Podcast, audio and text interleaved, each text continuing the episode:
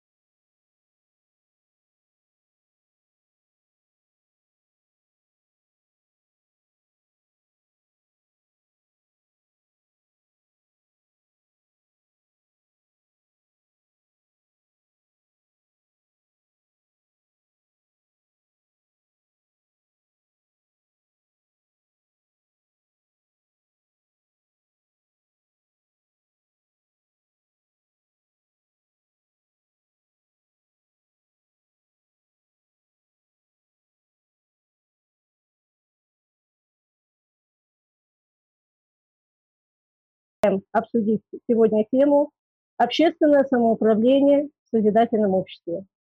Э, готовя эту игру, мы постоянно общались друг с другом. Мы разговаривали со своими друзьями и знакомыми. И мы решили узнать их мнение о понимании созидательного общества. И люди предложили свои идеи, и они были очень разные. Но среди э, них были и те, которые не верили в это, потому что они говорят, в истории не было народовластия. И даже сейчас, когда управленцы сидят и э, властвуют, они не позволят созданию такого общества. Никогда этого не допустят, да, наверное. Вот. И нам стало интересно, почему это происходит. И сегодня мы планируем провести игру э, в форме ответов на те вопросы, которые задают наши близкие, знакомые, а также участники нашей конференции, если они хотят задать эти вопросы. Так что же это такое вообще общественное самоуправление и почему а, оно наиболее успешно а, только при условии созидательного общества и каким оно должно быть в созидательном обществе? Обращаем ваше внимание, что в ходе игры организовано онлайн-голосование. Ответьте, пожалуйста, по ссылке, размещенной в чате нашей игры, на следующий вопрос. Какой следующий шаг вы сделаете к созидательному обществу? И предлагаем следующие варианты ответов. Расскажу об этом другу, соседу, коллеге.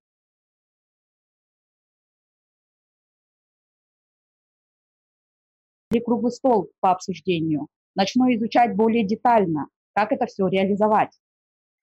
И также мы предлагаем участникам конференции, всем подключившимся, поделиться с нами чате а, в прямо, а, на ссылке а, своими предложениями по общественному самоуправлению, задать свои вопросы по этой теме.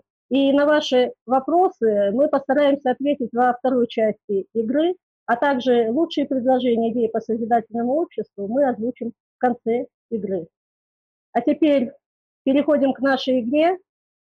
И я хотела бы теперь задать первый вопрос, который наиболее часто задают люди, а вообще, что же это такое общественное самоуправление и почему оно может быть реальным только в созидательном обществе. Мы хотели бы услышать ответ на такой вопрос от наших участников конференции.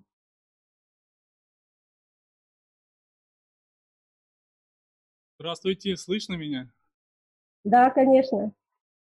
Вот по этому вопросу, да, хотел сказать, что раньше я, честно говоря, не задумывался об идее общественного самоуправления и недавно понял, почему так происходит.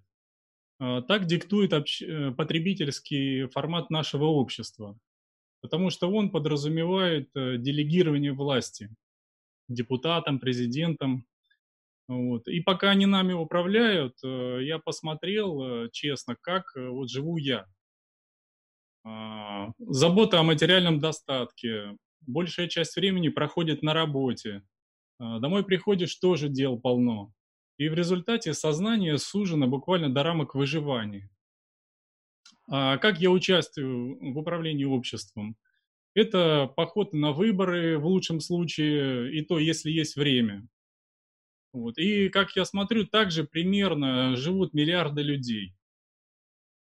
А, при этом а, именно мы, вот эти миллиарды, и своим трудом, своими руками создаем все ресурсы и финансы этого мира. А, я посмотрел вот статистику и буквально вот приведу 2-3 факта. В руках маленькой кучки людей сосредоточена вся власть и более чем 90% финансов и ресурсов. Оставшиеся 10% распределяются между большинством, то есть больше, чем 90% населения Земли. А, вот. И э, э,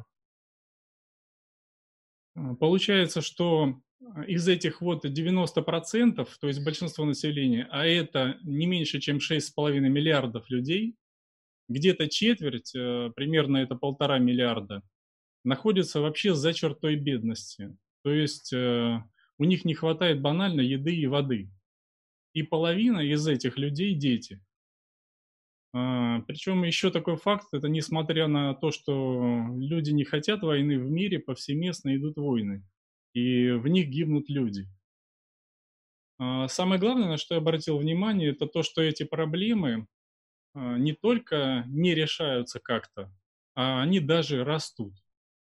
То есть я делаю вывод, что бездействие мое и таких же простых людей, как я, и порождает эту ситуацию.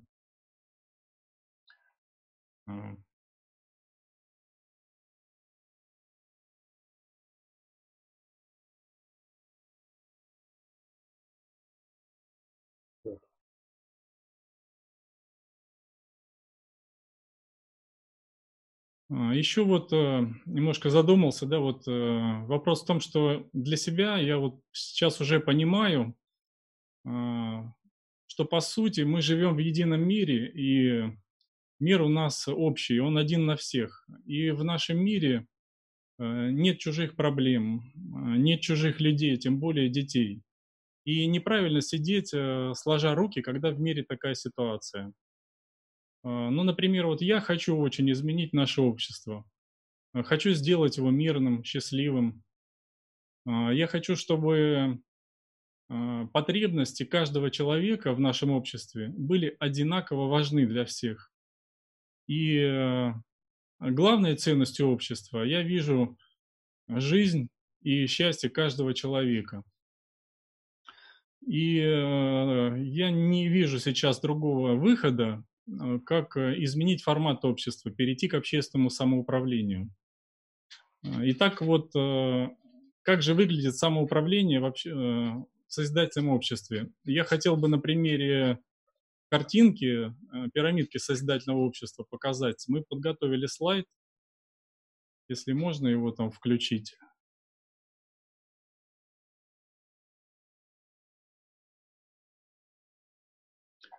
Вот, э, значит, э, получается, на нижнем уровне, вот внизу пирамидки, э, ну вот либо семья, либо я простой человек, и я размещаю в открытом доступе свои потребности, задачи, то, что могу, решаю сам. Значит, на следующем уже уровне я объединяюсь с людьми, у которых похожие потребности или задачи, и мы вместе находим способы их решения. Когда наши задачи решены, мы можем объединяться уже с людьми выше уровнем а, для решения более общих задач. И объединяясь таким образом выше и выше от уровня к уровню, мы можем решить любые задачи вплоть до глобальных. А, что я чувствую при таком вот э, э, раскладе управления в обществе? Это уверенность в своих силах, поддержку общества, а самое главное, что в руках нас, в наших руках, простых людей, все ресурсы этого мира. Вот примерно для себя я вот так разобрал самоуправление в создательном обществе. Спасибо.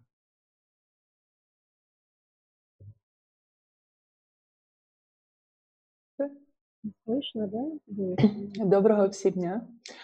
Для управління в благотворчому суспільстві можна використовувати такий інструмент, як петиції Петиції або проект пропозиції, який максимально вивчений докладчиком, пропонується для суспільства. Якщо даний проект отримує певну кількість голосів, його пускають в роботу. Це може бути величезна сайт-база з різними розділами: медицина, культура, мистецтво, наука, інфраструктура, будь-що.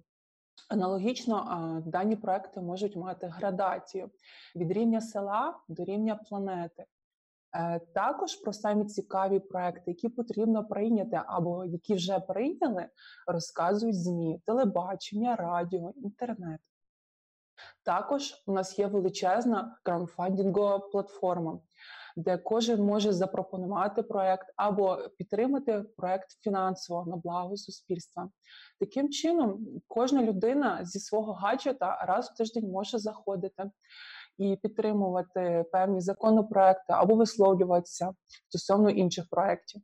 Давайте розглянемо е, приклад підприємстві. Тобто, якщо підприємство має певний сезон зі своїми е, петиціями, пропозиціями, кожен працівник може подати таку пропозицію до покращення свого робочого місця, там де він працює. Колектив вивчить дану пропозицію або запустить її в тестовий режим. Таким чином, якщо гроші відходять на задній план, а життя і здоров'я людей на перший план, ми отримуємо душові кабіни, ми отримуємо кімнати відпочинку, ми отримуємо їдальні е, з безкоштовним харчуванням, ми отримуємо модернізацію наших робочих місць. Ось так просто можна організувати самоврядування в благотворчому суспільстві. Дякую вам всім за увагу.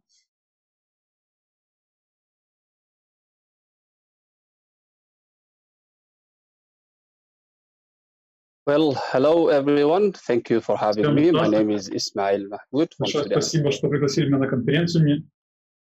Меня зовут Исмаил Махмуд. Всем здравствуйте. Большое спасибо, что пригласили меня на конференцию. Меня зовут Исмаил Махмуд. The government that was considered as a god and it was responsible for the general security.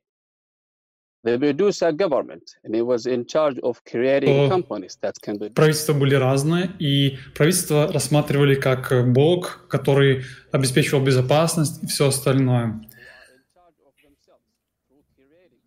Сейчас а, мы говорим о вопросах самоуправления общественного. То есть это люди, которые управляют сами собой, объединяясь в небольшие группы. И они объединены одной целью. А цель правительства — это только, скажем так, делать... Э, смотрите, вот пример в Судане, после революции в Судане, что у нас было? У нас э, не успело сформироваться правительство, поэтому мы создали местные самоуправляющиеся комитеты, которые берет на себя функции государства. Какие это функции? Например, э, освещение на улицах, это другие функции. И со временем эта сфера в Судане развилась, и таким образом роль правительства снизилась, и все большую роль правительственную эм, получили такие вот местное объединение. Сейчас можем говорить об электронном правительстве, и все это может привести к эм, самоуправлению. Таким образом, и налоги можно платить с помощью технологий, и я думаю, что в будущем роль правительства будет э, снижена, а люди будут более счастливы.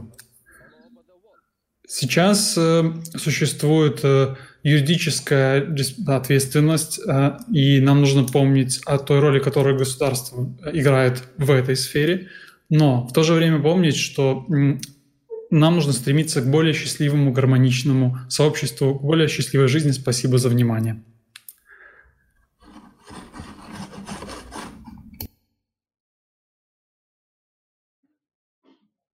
Добрый день, меня слышно? Да, слышно вас. Да, Меня слышно, да? А, добрый день. А Бураназдар, Кыргызстан, я правильно, надеюсь, сказал. Привет. Вы очень прекрасно выглядите. Супер. Спасибо. И всем э, солнечным людям также здравствуйте. Э, меня зовут Виктор, город Москва. Да, действительно, я э, согласен и с Ольгой, и с Исмаилом о том, что э, есть примеры, э, уже озвученные, да, электронного правительства. В принципе, это не новая на самом деле информация, она действительно есть, есть четыре формы, они общеизвестны, и также можно привести, э, что есть и электронные самоуправляющие, э, то есть общественные организации, которые выходят в IT-формат, да, есть понятие электронной демократии. То есть, в принципе, механизмы на самом деле у людей уже давно есть. Я приведу несколько примеров. Ну, например, Эстония, 2015, 2005 э, год. Это а, пример э, электронного голосования, когда были использованы ID, ID-паспорт, э, да, электронная подпись для того, чтобы люди могли а, через онлайн ну, выполнить свой, скажем так, государственный долг. И это был один из первых примеров. Второй пример, 2009 год, это Исландия, да, когда в государстве назрел вопрос создания новой конституции. Э, была создана Национальная ассамблея, и Национальная ассамблея утвердила э, Конституционный совет, который, в принципе, разрабатывал новую конституцию. что самое примечательное в этом было, то, что э, вот этот Конституционный совет, вот как уже было озвучено, создал краудфандинговую площадку, как они называли, краудфандинг конституции. Это впервые в мире было. А, в котором а, формирование новой конституции принимали участие сами люди. То есть они эм, через онлайн-поправки помогали формировать новый документ, государственный документ. И он э, действительно получил высокую степень оценки международных экспертов юридического права, экономического права.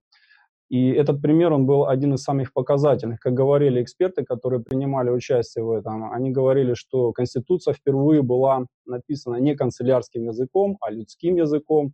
Ну почему? Потому что люди ее писали, вот, поэтому она была доступна в понимании. И она формировалась уже из потребностей, те, те потребности, которые, с которыми люди сталкивались каждый день. Или э, ну, такие примеры, как э, Российская общественная инициатива, тоже IT-платформа, 2013 год она была создана. У нее также есть определенные успехи, э, интересная статистика э, в плане показателей. Да, и также э, платформа «Активный гражданин» 2014 год, которая была создана под эгидой мэра Москвы.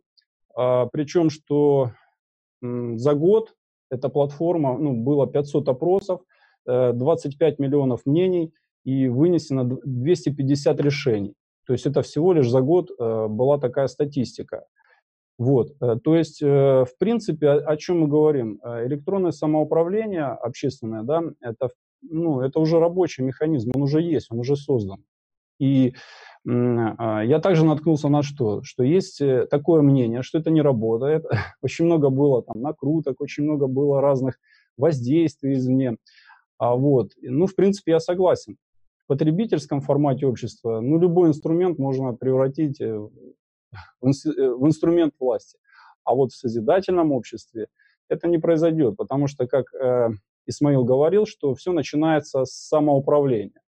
Ведь э, если каждый человек выберет созидательный формат, будет заниматься самоуправлением в первую очередь, а не самоуправлением общества, тогда все изменится. Я посчитал, что для этого, э, ну, там, по самым лучшим меркам, не нужен ни год, ни месяц. Достаточно будет одной недели, и, и то для того, чтобы создать технические моменты, просто вот синхронизировать, скажем так, нашу деятельность. Вот. А это все мгновенно происходит, потому что люди делают выбор. Я вот думаю, ну как, вот, как это происходит? Э, принял решение, все, я хочу в созидательном обществе жить, и все, больше ничего не нужно. Каждый специалист на своем э, месте, каждый э, максимально созидатель на своем месте рабочем. И он, в принципе, вот в своем функционале способен изменить это все. Это очень легко, это вообще не проблема. Единственное, нам ну, просто выбрать этот созидательный формат, и все. Мы уже давно должны быть там жить. Вот, поэтому спасибо огромное, друзья. Передаю слово.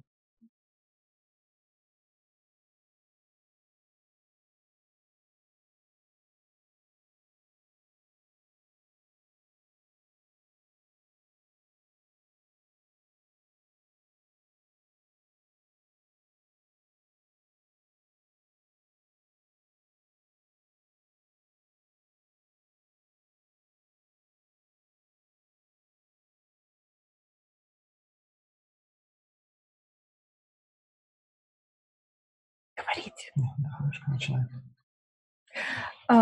Да, вы знаете, я тоже задавалась вопросом, почему э, до сих пор не для созидательное общество, если это все так просто. Но вот когда мы стали с Богданом разбираться в этом вопросе, то оказалось, что на сегодня уже есть примеры того, как люди сами принимают решения в отдельных странах. Вот, к примеру, Швейцария славится своим прямым народовластием. Именно, именно так, Таня. А, в Швейцарии вообще люди имеют последнее слово при принятии решений на любом уровне. Э, швейцарцы, они регулярно ходят голосовать, э, делают это 4, а то и чаще раза в год. Э, кроме того, а, чем Э, еще примечательна Швейцария, так это их действительно инициативами э, законодательными. То есть гражданин, либо группа граждан может вынести на референдум любой законопроект, который касается общества, и в случае том, если 100 тысяч швейцарцев за него проголосуют, законодательный орган обязан его рассмотреть. Да, или Эстония, да, вот Да, тоже. кстати, пример Эстонии тоже, вот Виктор ее упоминал, это вообще первая страна в мире, которая провела э, местные выборы путем электронного голосования.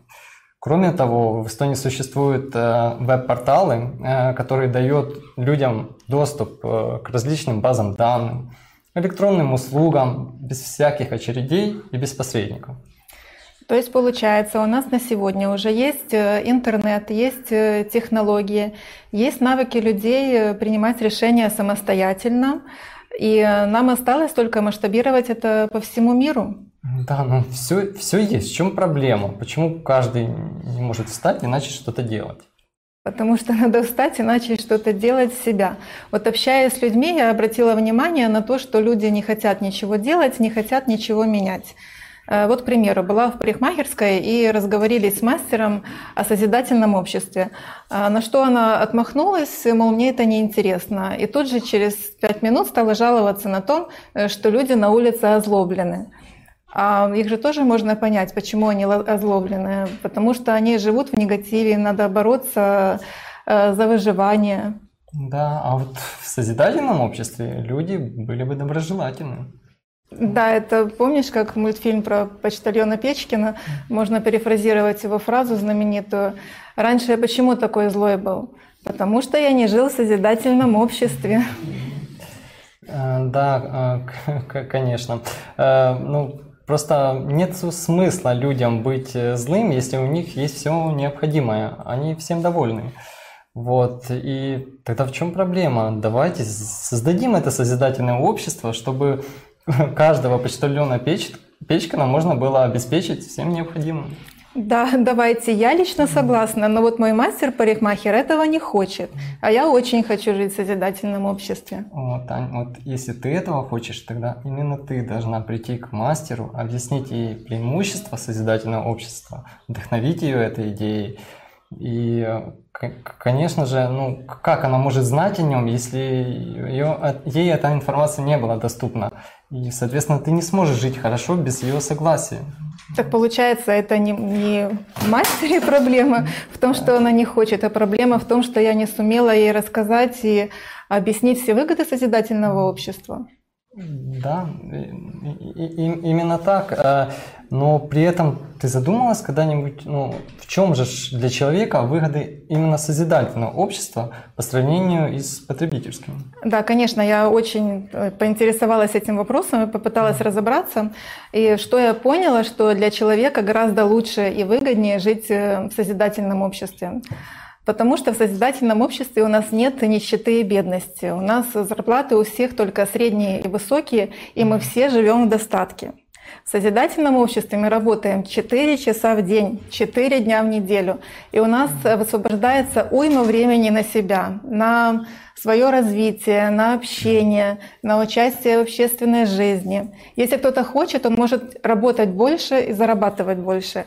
А если кто-то не хочет работать, он может вообще не работать, и общество его обеспечит необходимым. Может хоть на диване лежать, главное, чтобы это не вредило окружающим. В созидательном обществе у нас нет инфляции. Мы зафиксировали цены на основные продукты по всему миру, и мы, у нас одинаковые зарплаты на те же профессии по всему миру. То есть нам не надо будет больше ездить в другую страну на заработки. В созидательном обществе каждому человеку доступна бесплатная и качественная медицина и бесплатное и качественное образование по всему миру. То есть в созидательном обществе человек, он живет в мире, в комфорте, в безопасности и уверен в завтрашнем дне. Вот скажи, пожалуйста, ты бы хотел жить в таком обществе? Конечно, хотел бы. Э, я хотел бы быть счастлив, жить в таком обществе. Но вопрос, что я делаю для этого? Ну да, я интересуюсь политикой, хожу регулярно на выборы. Но что происходит после того, как я проголосовал? По сути, я просто жду. Жду, когда за меня кто-то и, и что-то сделает. При этом те, за кого я проголосовал, а, они не особо спешат решать мои проблемы, они занимаются своими вопросами. Ну, я, естественно, их ругаю, жалуюсь на них за это. Ну, так все время. Да, а может же быть и по-другому. Вот представьте, мы все 7 миллиардов решили воспользоваться своим конституционным правом о том, что власть принадлежит народу, и решили, что мы хотим жить в созидательном обществе. И скажите, пожалуйста, кто нам может в этом помешать? Да никто. Единственное, что нам сейчас надо, это чтобы мы все этого захотели. А чтобы мы все этого захотели, надо, чтобы все об этом узнали. То есть надо идти к своему другу, соседу, знакомому и рассказать ему об этом, и вдохновить его этой идеей.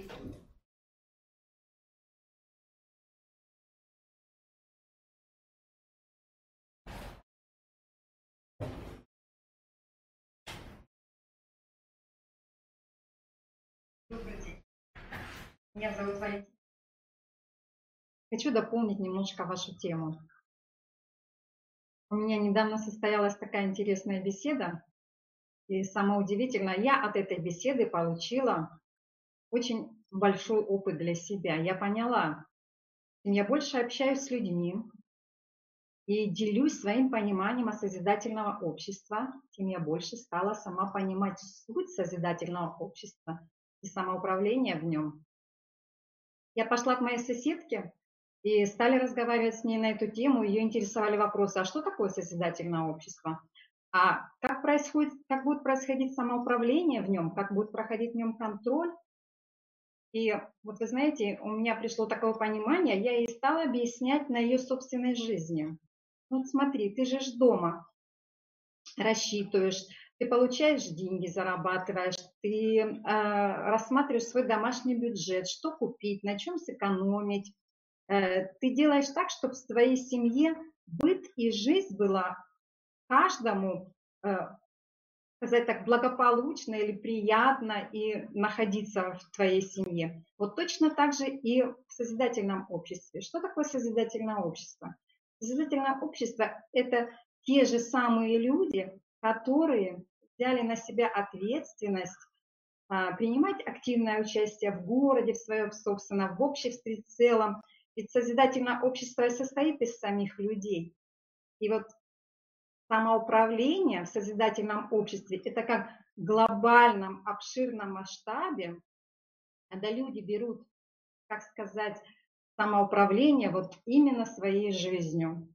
Я поняла, что если человек хочет принимать участие, он такой приятной, чистосердечным пониманием это делает, он чувствует, где его потенциал, и он это делает. И вот самое главное, что нам надо сейчас вот именно донести соседу, друзьям, что созидательное общество уже реально есть. Оно реально есть. Его просто надо людей информировать, чтобы люди больше об этом знали. И такая у меня получилась беседа. Благодарю за внимание.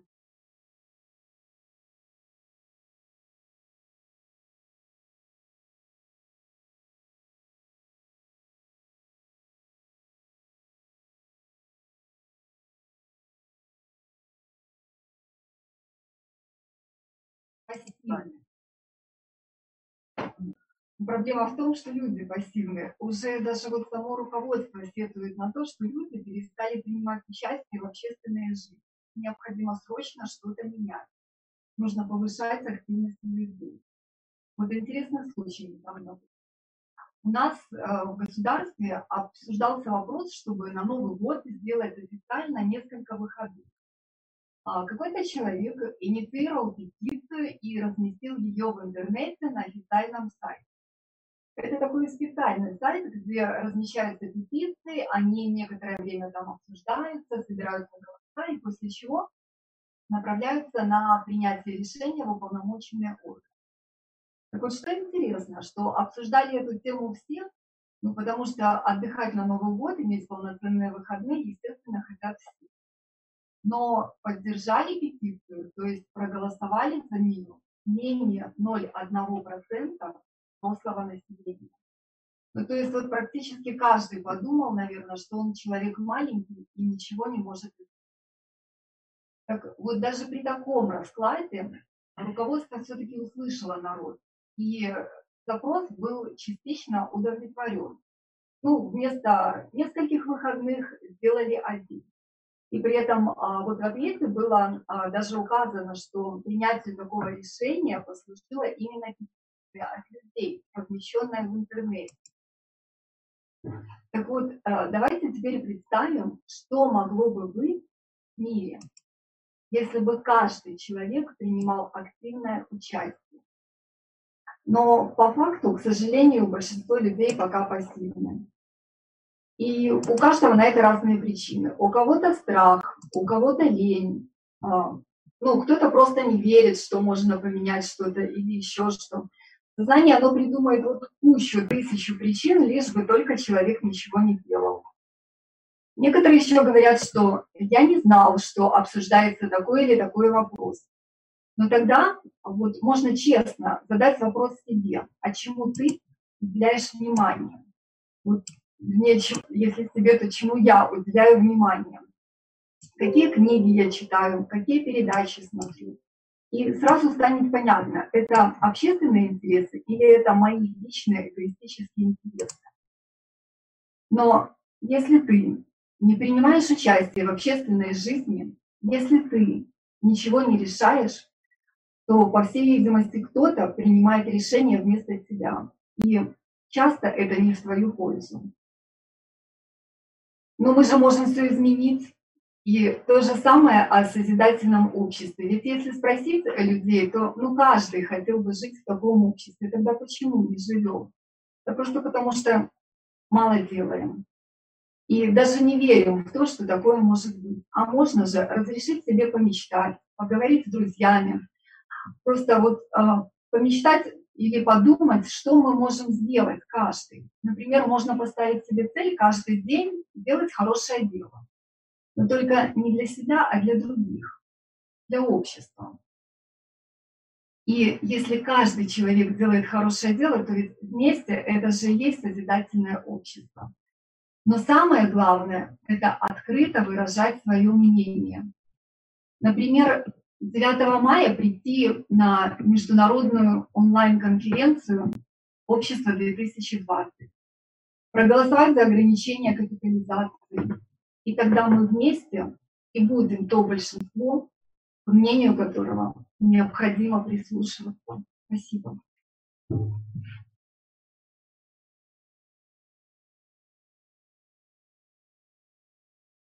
Вот э, сейчас затронули такое явление, э, это низкая социальная активность, да, вот у людей. И по поводу этого попалась недавно информация из психологии. А, в психологии есть такой термин «выученная беспомощность». Это такое психическое состояние, при котором человек не ощущает связи между своими усилиями и результатом. Вот. Для этого состояния характерно отсутствие веры в свои силы, э, то есть разного рода депрессии и нежелание вот как раз что-то делать. А, так вот, э, и на мой взгляд, сейчас это становится обычным состоянием многих современных людей. А, и исходя из причин вот описания этого состояния, я вижу простой э, выход, проще некуда. Это людям самим нужно участвовать в управлении обществом, и самим нужно решать свои проблемы и задачи. А, так вот, в созидательном обществе результат, конечный результат, напрямую зависит от желаний и усилий каждого человека. А при наличии вот э, электронной системы самоуправления будет очень просто объединиться для решения любых задач. По-моему, все просто. Чтобы что-то начать делать, нужно просто что-то начать делать. Очень часто мы, обычные люди, недовольны теми, кто при власти мы видим, что чиновники заняты решением своих вопросов, а интересы простых людей ну, как-то проходят мимо их внимания.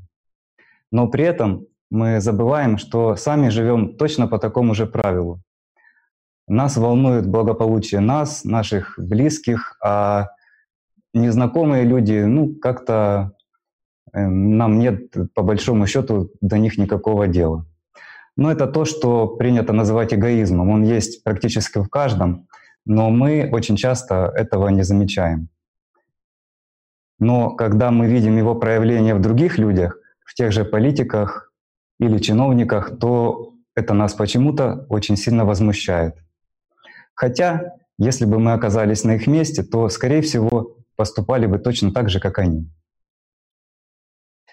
Так с чего же начинается созидательное общество? конечно же, себя. Можно, про, нужно просто начать делать что-то хорошее для других людей и ничего не ожидать взамен. И это намного легче, чем кажется. Я приведу примеры своей жизни.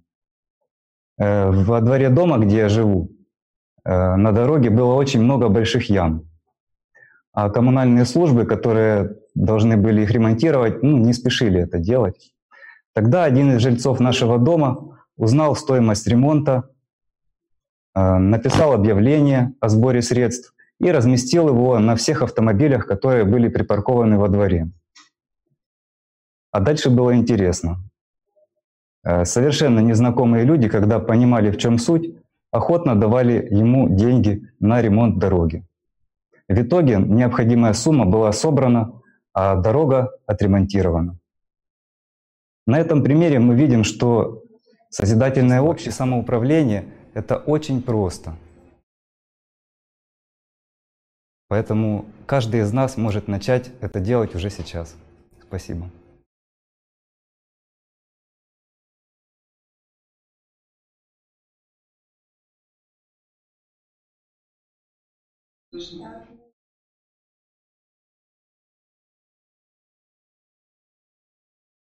Зависит.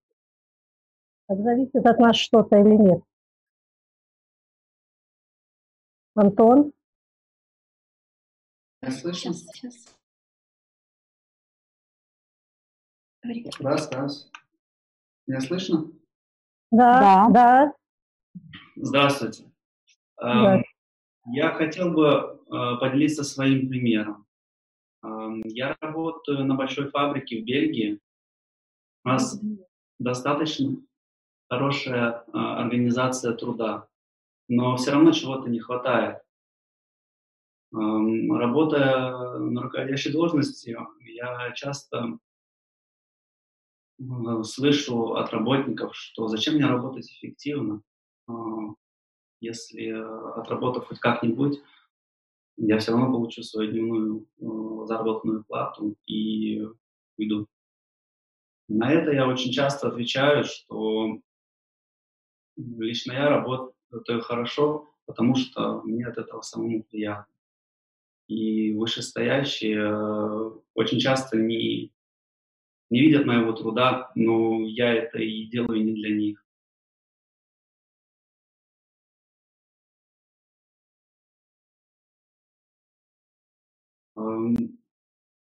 На этом простом примере эм, мы видим, насколько э, важна э, капитализация.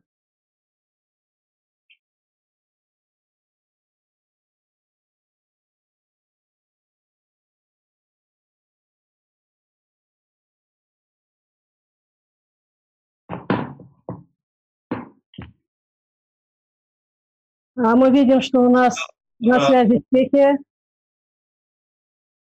Алло, алло.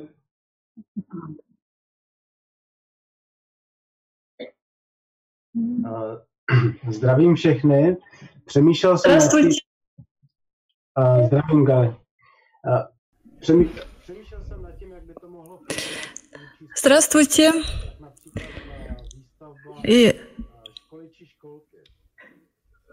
я думал над тем, над тем, как бы это могло быть в созидательном обществе.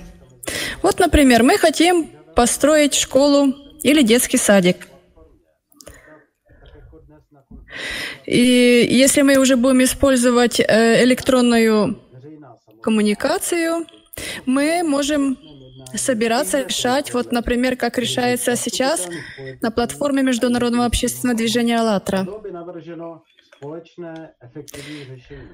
И, например, сразу на такой встрече мы можем решить, что нам надо, что надо населению, и, конечно же, самые эффективные пути решения, как это все реализовать.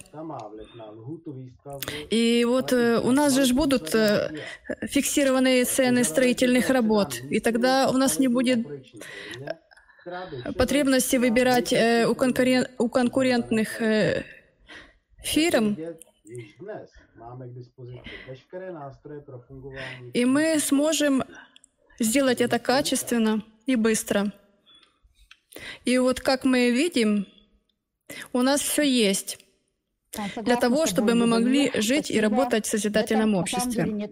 Это очень просто. Подобное можно начать делать с сегодняшнего дня. Вот э, Татьяна, Антон.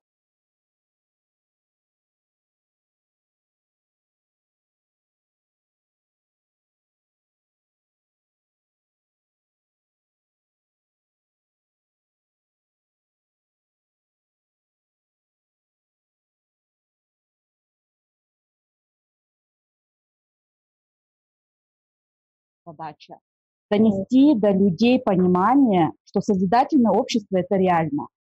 Тогда возникает уже следующий вопрос. А кто информирует людей о, о, в нашем обществе? Средства массовой информации?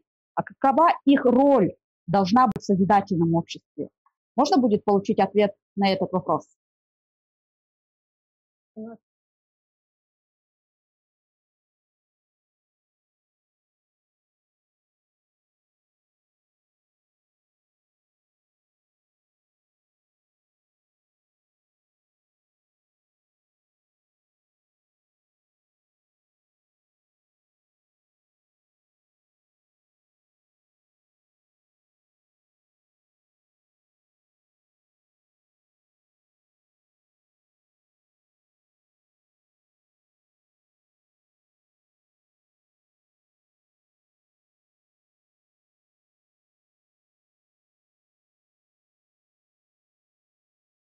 Сожалению, участника из России, из Казани, которая хотела что-то нам ответить на этот вопрос.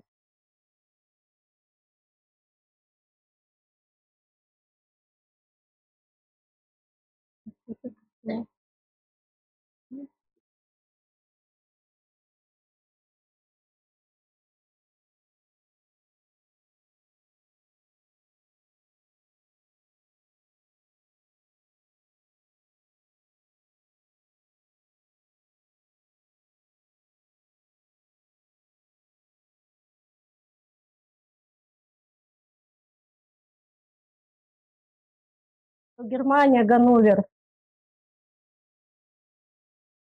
Хотели бы сказать.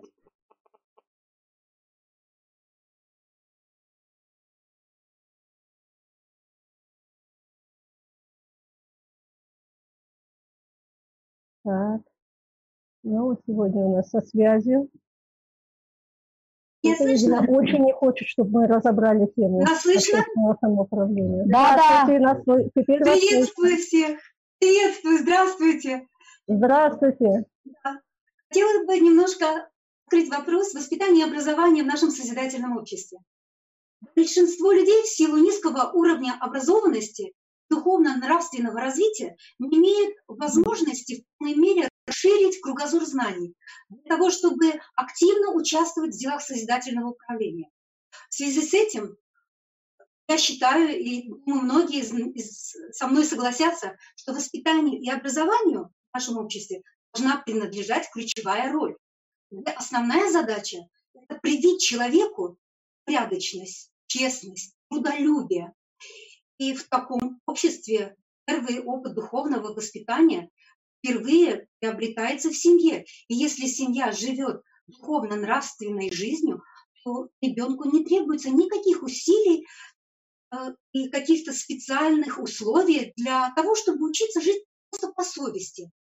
Видя такой пример в обществе, ребенок знает о своей двойственной природе и уже эм, с детства учится просто-напросто игнорировать негативные мысли и переключаться на позитивные.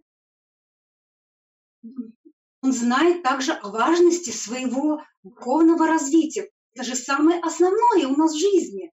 Нам нужно вырастить этого маленького человечка и вывести его за пределы школы уже как активную личность.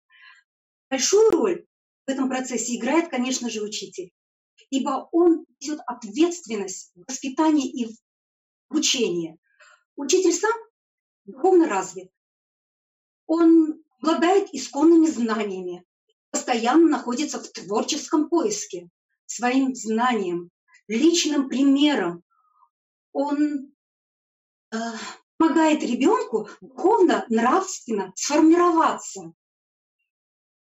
И еще хотелось бы сказать, что в созидательном обществе все образование должно быть бесплатным и доступным абсолютно для каждого. И наверное, нужно отменить оценочную систему, потому что оценки принуждают к зависти, к самоедству, к, к, к конкуренции. Вот, а Получение знаний, оно должно приносить удовольствие. И причем удовольствие на протяжении всей жизни. Я так думаю, как результат наше общество получит человека, для которого честь, совесть, искреннее служение обществу, самоотдача – это не просто слова. Это образ его жизни. Благодарю. И, наверное, да, вопрос... Да, Лена, вы совершенно правы. Потому что, наверное, вот мы задали вопрос по информированию, по роли средств массовой информации, да, но а, все начинается с образования, с просвещения, и потом уже человек, вырастая из школы, он идет дальше. И, в принципе, образование, конечно, согласитесь, что нужно на протяжении всей его жизни. И очень важно в созидательном обществе уделять вопрос образования, образования человека а, в сфере общественного самоуправления. Он тоже должен уметь это делать. Но вот мы не знаем, как там Казань со звуком решился вопрос, очень хотели ответить, и мы видим, что как бы получается у нас послушать. Казань, да,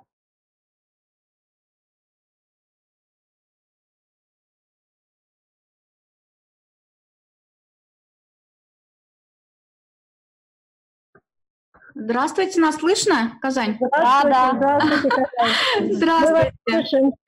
А, СМИ действительно играют колоссальную роль. Но на чем сегодня акцент? Позиции, которые нам навязываются, мы ничего не можем сделать ни с войнами, ни с конфликтами, ни с уровнем бездуховности в обществе, хотя при этом все люди хотят жить в безопасном, счастливом мире. Тогда почему СМИ не отражают эту естественную потребность людей? А потому что пиарится кем-то навязанный неестественный потребительский формат мышления и отсутствует полная картина. А в созидательном обществе а, СМИ будут базироваться на тотальной гласности, на доступности. Люди будут понимать и знать подлинную историю человечества, понимать, как сегодня формируются законы, бюджеты, откуда исходят общественно-политические инициативы. И хотелось бы что-то новенькое в функции СМИ. Ну, например, можно создать а, функцию общественного наблюдателя. Вот представьте, на любое заседание чиновников может подключиться народный такой журналист из любой точки планеты. И его функция будет понять, а, что за проект, и потом донести людям. И в таком а, взаимодействии, мне кажется, люди будут радость, с радостью участвовать и пронаблюдать за исполнением также желающие найдутся, заодно избавят чиновников от соблазна коррупции. И такой механизм саморегулирующийся, поскольку останутся только реальные проекты и действительно те, кто трудится на благо. И а, мне, как вот человеку из этой среды, видится, что так люди могут активно участвовать в процессе самоуправления. И ведь можно после каждого такого доклада а, открыто обсуждать проекты, вносить какие-то встречные инициативы. И так люди постепенно в взаимодействии найдут э, ну, то рациональное зерно решения. Ну вот самое главное, на самом деле, потребность у человечества – это практических духовных знаниях. И вот если еще через СМИ вот эту функцию включить э, в изучение, обучение духовных знаний, то двигаться все вместе станет заметно быстрее и радостнее. Духовно свободный человек – это и есть процесс, результат деятельности создательного общества и СМИ как его части. И спасибо, что получилась возможность э, поделиться с вами своим видением. Спасибо большое. А мы предлагаем сейчас прерваться и посмотреть э, промежуточные итоги голосования. Как вы помните, в начале передачи мы попросили проголосовать и ответить на вопрос. Э, и вот сейчас диаграммку вы видите на своих экранах, и как видно, что а, больше процент, 47 процентов люди намерены первым шагом. Э, э, созидательному обществу начать размещать информацию в интернете о идее созидательного общества, об этой э, высокой мечте, да, и 37% расскажет другу, соседу, и 16% э, научит изучать более детально. И то есть вот эти вот 16% и есть те люди, которые сегодня, как бы, возможно, впервые только услышали об этой идее. И поэтому нам еще раз э, мы акцентируем, что, наверное, очень важно всем начать говорить о созидательном обществе а, и доносить эту идею до большего количества людей. А,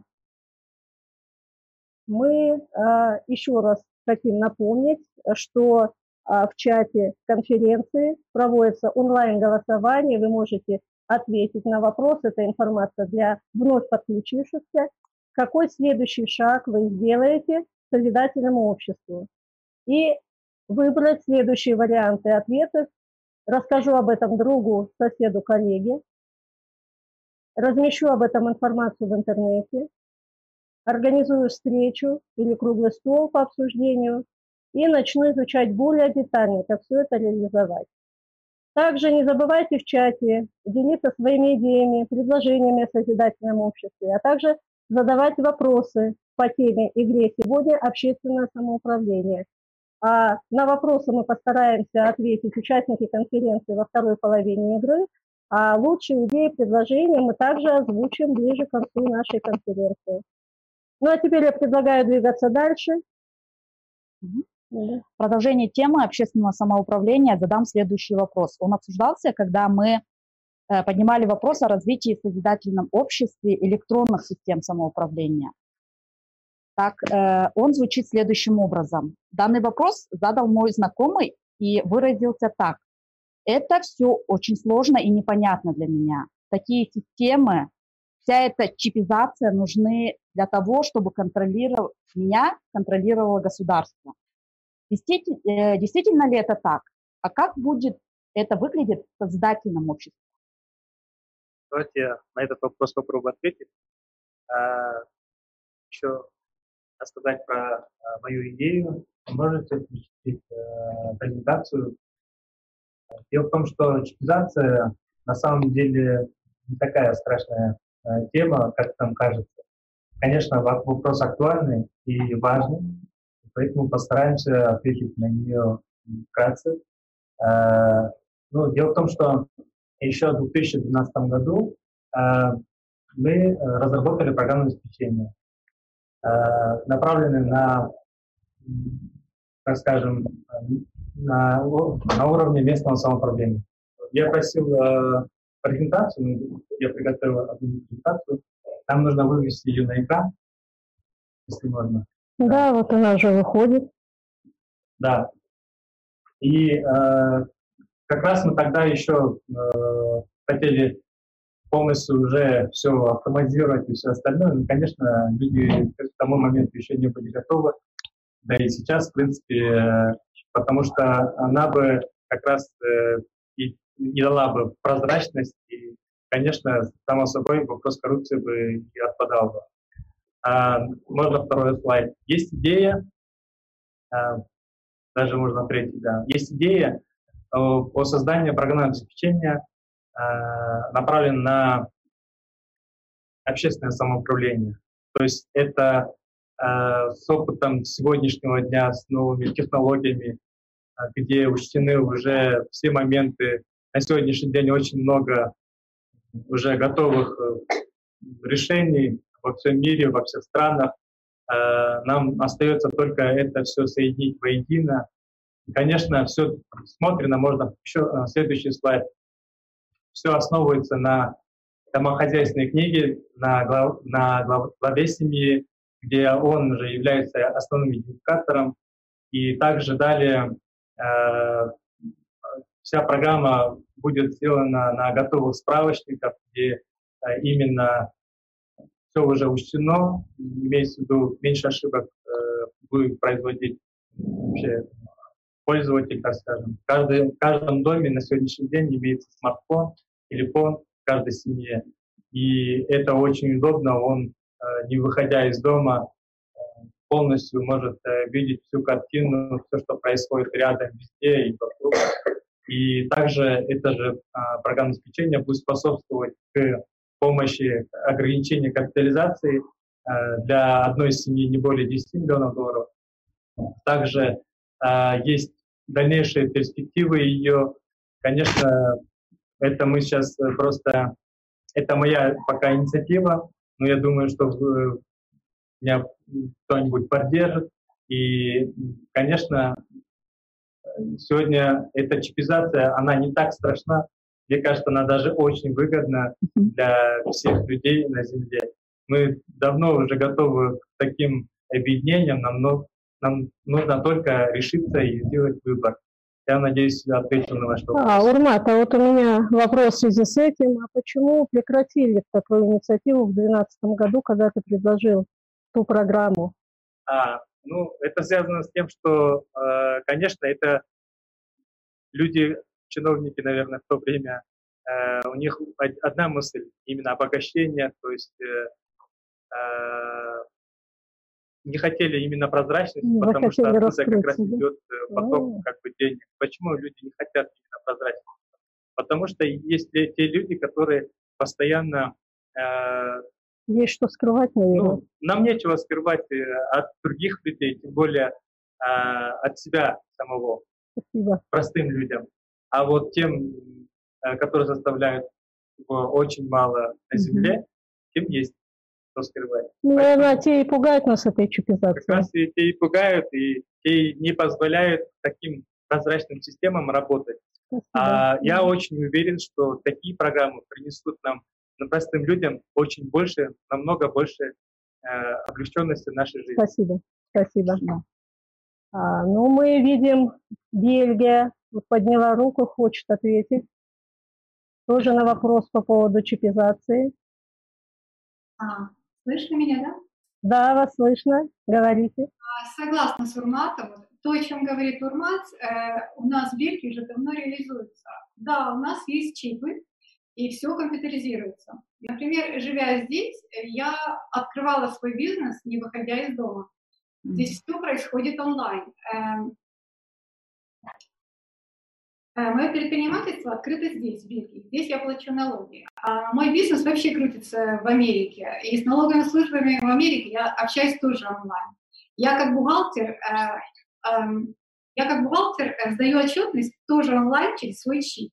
И мне это очень удобно. Я даже не представляю себе без этого. А вот представьте себе, если бы у меня этого не было бы, и у нас был бы бумажный паспорт. Я бы не было, у меня бы просто не было времени заниматься бизнесом, потому что я бы бегала по инстанциям, регистрировала бы себя, забирала какие-то административные вещи. Вот. И я считаю, что эту всю рутинную работу должен выполнять компьютер. И да, мы тем временем должны жить и наслаждаться, как бы, трудиться на благо общества.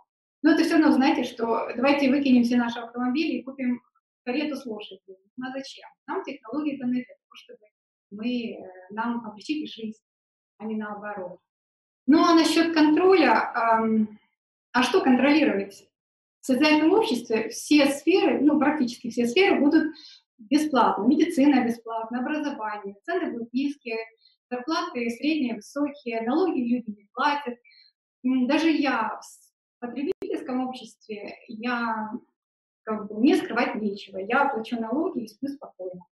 А в созидательном обществе и подавно скрывать будет нечего, потому что э, человек будет получать больше благ, чем он будет что-то отдавать взамен. Ну, а по поводу мифа, как появился этот миф о чипах, вот хорошо сказал Игорь Михайлович в передаче «Уловки сознания». Давайте посмотрим. А, спасибо большое, Бельгия. И мы хотели бы сейчас к этому вопросу также показать отрывок из передачи с участием Игоря Михайловича Данилова. Пожалуйста, внимание на экран. Есть что скрывать. А что скрывать нам, простым людям? Простой вопрос. Но что дает эта чипизация? Чипизация дает как раз понимание того, что кто, куда и что тратит. Он выводит все это из тени. Но само по себе чипизация это не значит влияние на ваше сознание или еще что-то. Это все ваши документы, ваши паспорта, ваша банковская карточка. Все оно есть, находится в чипе, который есть у вас. Вот говорят, кто-то возьмет и сотрет. Ребят, до тех пор, пока вы будете делегировать свою власть кому-то, пока кто-то за вас будет решать, как вам жить и с какой ноги вставать, Естественно, таких вещей делать нельзя. Почему? Потому что это инструмент для манипуляции вами. Но мы говорили в прошлой передаче как раз о новом созидательном обществе. Там, где люди вспомнили, что в Конституции написано, что вся власть принадлежит им. Что они перестали перекладывать ответственность на кого-то. Подчеркиваю, на кого-то. Тот, кто будет работать на себя, не на вас. Вам будет рассказывать лишь перед тем, как вы будете за него ну, делегировать ему mm-hmm. свою власть перед этим. Он будет рассказывать, что он делает для вас все, и только вами живет. Ребят, ну кто из людей о ком-то думает, когда живет и управляется сознанием? Ведь делают, но живут и работают для себя. Потом для своих родных, близких, потом для друзей, которые им дифиранду поют, ну, а в самую последнюю очередь, когда немножко остается времени, думая о том, что придет время, и вам опять придется выбирать, кому же передать власть, а вот тогда они уже немножко делают и для вас. Разве не так? Да. Ну, это честно, это правда. В какой стране этого нет? Да везде так. А мы как раз говорили о новом созидательном обществе, там, где люди. Это же опять-таки все ж гипотетически. Мы допустили такую возможность, представив, что есть сообщество, люди, которые решили, что власть должна принадлежать людям. Должна быть электронная демократия, да? Mm-hmm. то есть там, где люди свободно решают все вопросы, где, извините, они делегируют не власть кому-то, а просто назначают исполнителей, которые открыто абсолютно открыто выполняют свою работу за заработную плату. Но если не приведи, Господи, какая-то коррупция, еще что-то, а так как все это видно, Все это должно быть абсолютно открыто, никаких секретов, ничего не должно быть. Малейшее неисполнение человеком своей работы, ну, извините, человек просто меняется и отвечает за свои действия. То есть если он попытался сделать какую-то коррупцию и, или еще что-то, или обогатиться за счет общества, ну, это должно быть естественно наказуемо так, чтобы другим неповадно было. То есть открыто и честно, и так, как оно должно быть. Вот, вот в действительности так, как должно быть. Но в таком сообществе какая вам будет угроза от этого, от этой чипизации? Да никакой. Если все честно, если все правильно, если вы же принимаете решения, а не кто-то. А разве тяжело открыть какой-то гаджет, прочитать вопросы раз в неделю? По отношению каких-то законов, а вы высказаться приемлемо, а теперь это неприемлемо. И элементарно вот такая вот электронная демократия, она решает все. Ну таких же примеров масса. И, скажем, в некоторых странах это угу. работает, а почему это не расширить на весь мир? В отдельно взятой стране это сделать невозможно. А всем миром, ну, вполне реально. Вы ж люди. Захотите — сделаете. Если захотите. А не захотите — не сделаете. А в современном мире, конечно, чипизация — это инструмент для манипуляции и вами, и любым другим человеком. Естественно, что в наше время это введение такой технологии, ну, это дополнительные, скажем, кандалы на обыкновенного человека. Не потому, что так сказал богослов или какой-то святой, не потому, что там дьявол правит или кто-то. Ребята, а кем дьявол не правит? Простой вопрос.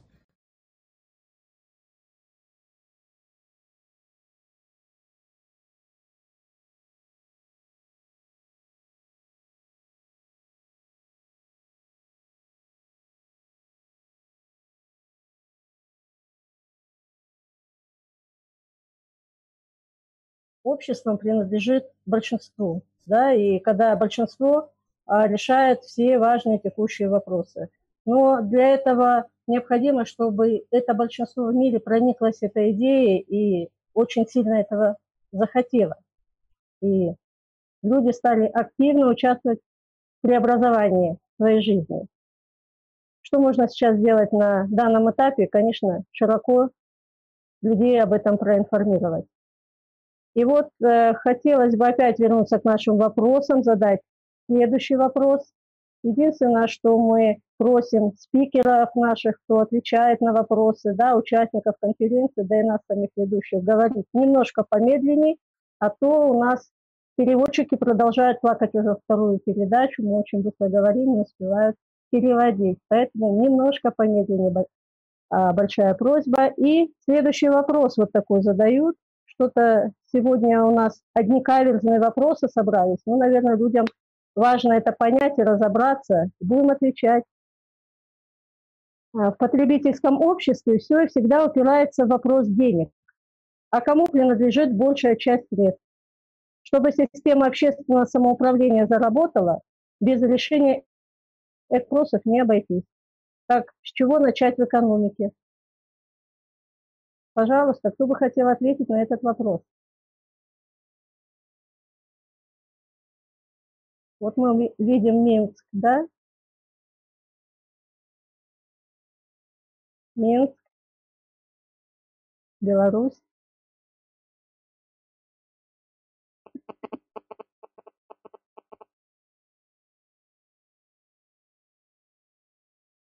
Так, не слышно, говорят, Минск.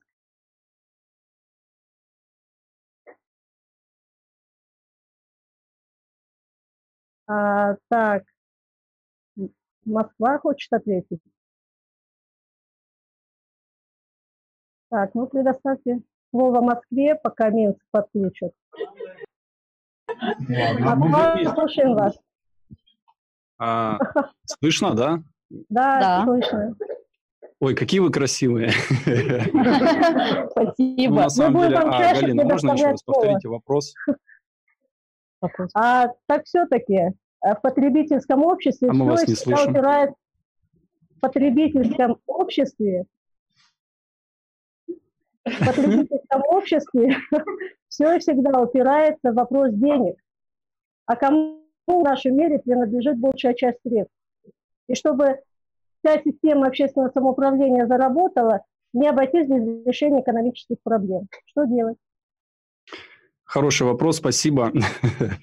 На самом деле а, уже решение есть. Мы не один раз от, от э, игры к игре поднимаем этот вопрос как ограничение капитализации. На самом деле а, тот буфер, который необходим для решения всех вопросов, он находится уже, он уже есть, э, его просто нужно а, освободить, потому что сам переход, он предполагает как бы, ну, плавно, понятно, что мы не можем сразу резко остановиться, все это начнет меняться, то есть сегодня лег с одним настроением, а завтра проснулся супер счастливый. Ну, вообще желательно, чтобы так и было каждый день.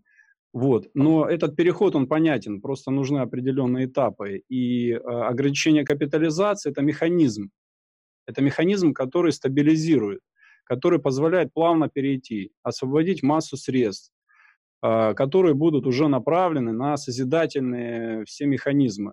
Потому что, по сути, если, к примеру, да, гипотетически мы выбираем путь созидательного общества, мы перестаем ругаться и брониться. Все народы начинают дружить, и у нас, в принципе, да, сколько вот посчитать, сколько вооружения в безопасность тратится средств. Просто, ну, такое ощущение, что все основные бюджеты сформированы уже на этом. И мне кажется, этих денег будет более чем достаточно, еще и останется, чтобы закрыть там многие вопросы уже, все порешать. Поэтому э, вот этот э, концепт с ограничением капитализации. Это ж не просто мы говорим, да, что давайте ограничивать. Нет, нам мы реальные шаги предлагаем. И э, вот этот вот буфер, он позволит решить все вопросы, все экономические вопросы будут решены. И я добавлю еще один момент. Из прошлой игры мы уже обсуждали, э, например, да, игра по экономике, где мы делились также пониманием, что освобождение средств будет э, автоматически потому что очень много механизмов, опять-таки экономических, оно также э, завязано на потреблении. Ну, допустим, пример, сколько денег тратится в рекламу? Огромное. Если снижен, ограничена капитализация, это освобождает этот ресурс. И таких примеров будет очень много на самом деле. Поэтому э, вот этот концепт с ограничением капитализации – это как основной механизм для того, чтобы решить все экономические вопросы. Э, спасибо. Спасибо. Спасибо. А передаем слово Минску. Минск подключился к нам. Да, слышно меня? Слышно. Добрый день. О, нак- наконец-то. Здравствуйте, Бишкек. Я присоединюсь к Виктору. Вы такие красивые. Так прекрасно выглядите в своих национальных костюмах. Э, очень приятно на вас смотреть. Э, по поводу э, проблем сейчас в экономике, а, они действительно есть. Э, и сейчас я сам даже долго не мог разобраться, каким образом мы должны сделать экономику дружественной. И в первую очередь передо мной стоял вопрос, какие шаги мы должны предпринять и что эти шаги дадут. Э, вот в книге «АЛЛАТРА» описаны несколько простых правил, э, которые приведут экономику к порядку, такому, который действительно нужен людям. Э, Виктор уже говорил об ограничении капитализации. Это вот одно из правил. Ограничение капитализации для одной семьи в 10 миллионов долларов. Это более чем достаточно для того, чтобы люди могли безбедно жить. И второе правило, во всем мире не будет бедных людей. То есть они будут отсутствовать полностью. А в созидательном обществе каждый человек сможет получать достойный прожиточный минимум. И посмотрите, что получается. После введения вот этих правил создается так называемый коридор дохода. То есть нижний предел дохода – это безбедная нормальная жизнь, а верхний коридор дохода – это даст, он даст возможность не концентрироваться в одних руках значительному количеству капитала. Вот. Есть еще правила, э, которые описаны в книге «АЛЛАТРА». Э, единые заработные платы на, по одинаковым профессиям э, для всей земли. Э, терапевт в Каире будет получать столько же, так же достойно, как и терапевт в Нью-Йорке. Единые цены на одинаковые однотипные продукты одинакового качества, ну, естественно, с учетом логистики. Бананы в, Эквадоре, бананы в Эквадоре будут стоить столько же, сами бананы, сколько и в Минске. Но потребителю в Минске надо будет заплатить все-таки за доставку, потому что она чего-то стоит. Вот. Да, вот эти два правила позволят экономике работать стабильно. Это очень важно. Это полностью нивелирует инфляцию. Инфляция исчезнет сама собой. То есть нам ничего не нужно для этого делать. И это важно и людям, и производству, и бизнесу. Вот э, если спросить сейчас бизнесменов или производственников, да и просто людей, кому интересен, интересно постоянное повышение цен и нестабильность на рынках? Да никому. Вот.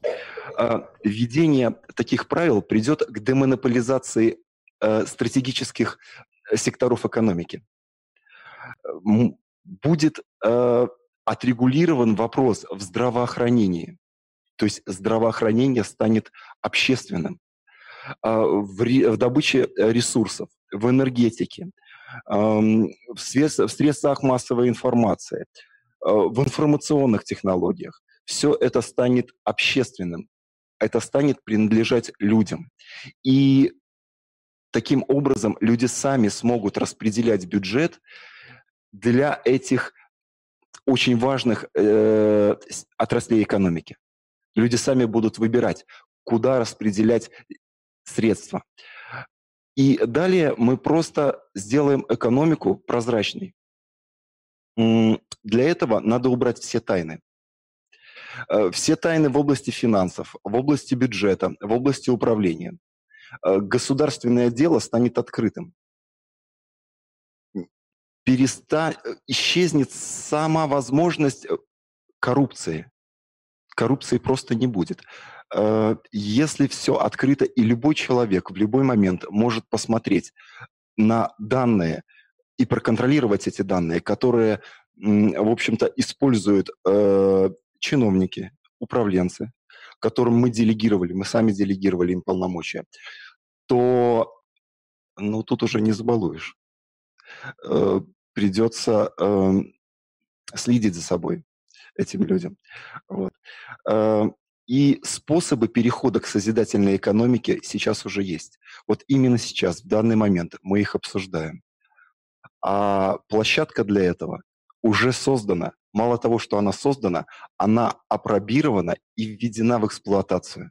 Это э, сейчас вот э, производится как раз-таки на базе ее, это конференция, на базе международного общественного движения «АЛЛАТРА», каждый человек на Земле, все люди смогут реализовать созидательное общество. Спасибо большое. У нас просит слово Бельгия, город Бен, Бент. Не слышно, да? Да, слышно. Бельгия. А вот Павел сказал, что люди смогут управлять экономикой, вот только нужно вот э, финансы открытые сделать. Я сама размышляла над вопросом, как же люди будут э, контролировать доходы э, людей, если не будет правительств, не будет контролеров. И, и я подумала, что абсолютно не нужно будет ничего контролировать, потому что все можно сделать автоматически. Ну, возьму, к примеру, Бельгию, опять же. Я удивилась, когда узнала, что здесь все зарплаты э, считает одна государственная контора, то есть всех людей. То есть они не отдельные бухгалтера в каждой организации.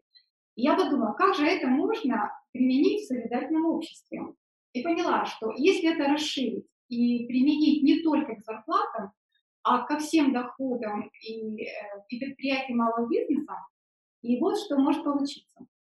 Допустим, мы уже сидим, э, живем, живем в созидательном обществе, и у нас уже у всех чипы. То есть у нас э, уже вся информация на этих чипах есть.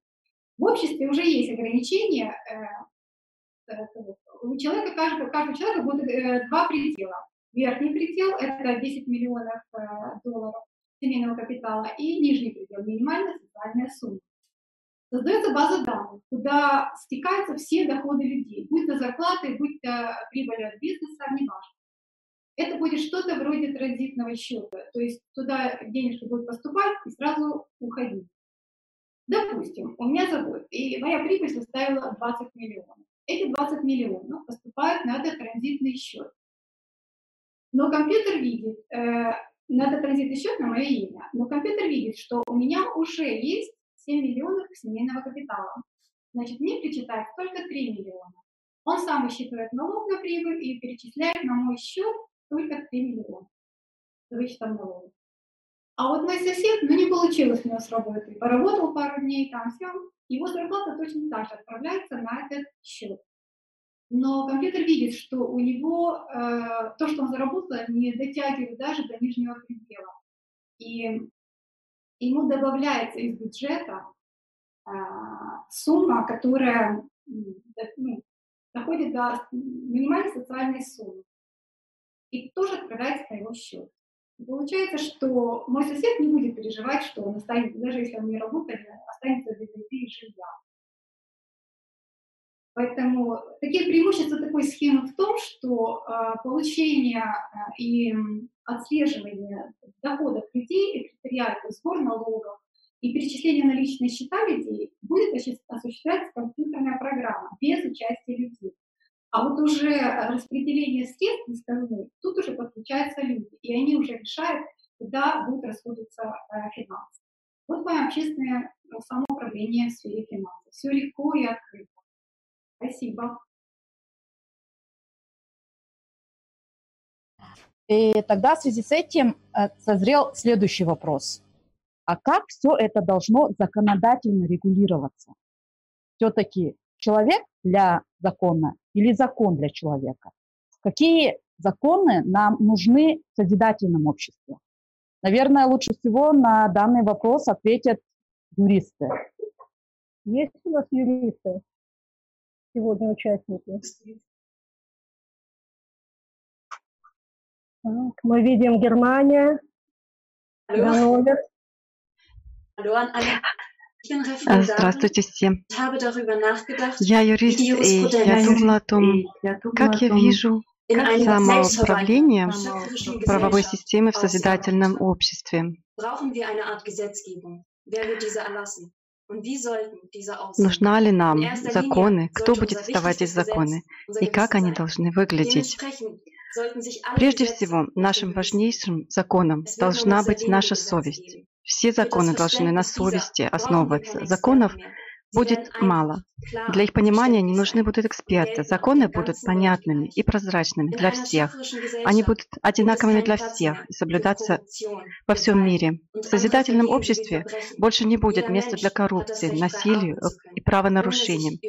Каждый человек имеет правда, право свободно дышать, не задумываясь о своей безопасности. Если какое-либо лицо все-таки стало коррумпированным или совершило осудительное деяние, оно будет наказано, но наказание должно быть таким, чтобы помочь этому человеку вернуться в созидательное общество. И это относится не только к уголовному праву, но и к другим областям правового законодательства, включая даже правила дорожного движения. Как дело доходит до вопроса о том, а, кто будет издавать законы, прежде всего должно было ясно, что люди должны брать на себя ответственность. Посредников, то есть постоянно действующих депутатов, которые принимают решения за все население, больше не будет. Специалисты, соответствующие профессиональной области, будут разрабатывать законы, а принимать и голосовать за них сам народ. Законы должны принимать люди, представляющие все категории общества. Они должны быть справедливые, улучшающие жизнь всего общества, направленные на созидательное развитие. Кстати, в нашей конференции принимает участие наш знакомый из России. Я знаю, что у него есть отличный опыт разработки законодательства по местному самоуправлению. Дмитрий, поделись с нами своим опытом.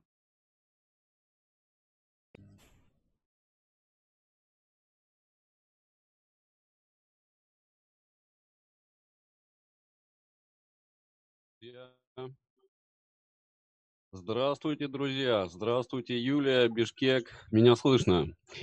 Э, несколько лет назад, озадаченный вопросом справедливого устройства в обществе, я попал в коллектив таких же единомышленников. Почти за полгода небольшой коллектив энтузиастов разработал э, все законодательство по самоуправлению, начиная от Европейской хартии и заканчивая э, различными э, актами правовыми разных районов и городов. Сопоставили, проанализировали, и еще через пару месяцев был разработан пакет документов, который помогал создавать структуры самоуправления из простых людей, проживающих на единой территории, не просто как инициативную группу граждан, а как полноценную структуру, обеспеченную собственными властными полномочиями. Это позволило людям решить проблемы э, различного характера. Э, например, э, значит, э, завышенные платежи по коммунальному хозяйству э, удалось снизить. Э, также качество обслуживания управляющих компаний стало намного лучше. И даже удалось остановить снос частных домов для уплотнительной застройки многоэтажками. Люди обрели уверенность, самостоятельность и, главное, радость от свободы собственного выбора.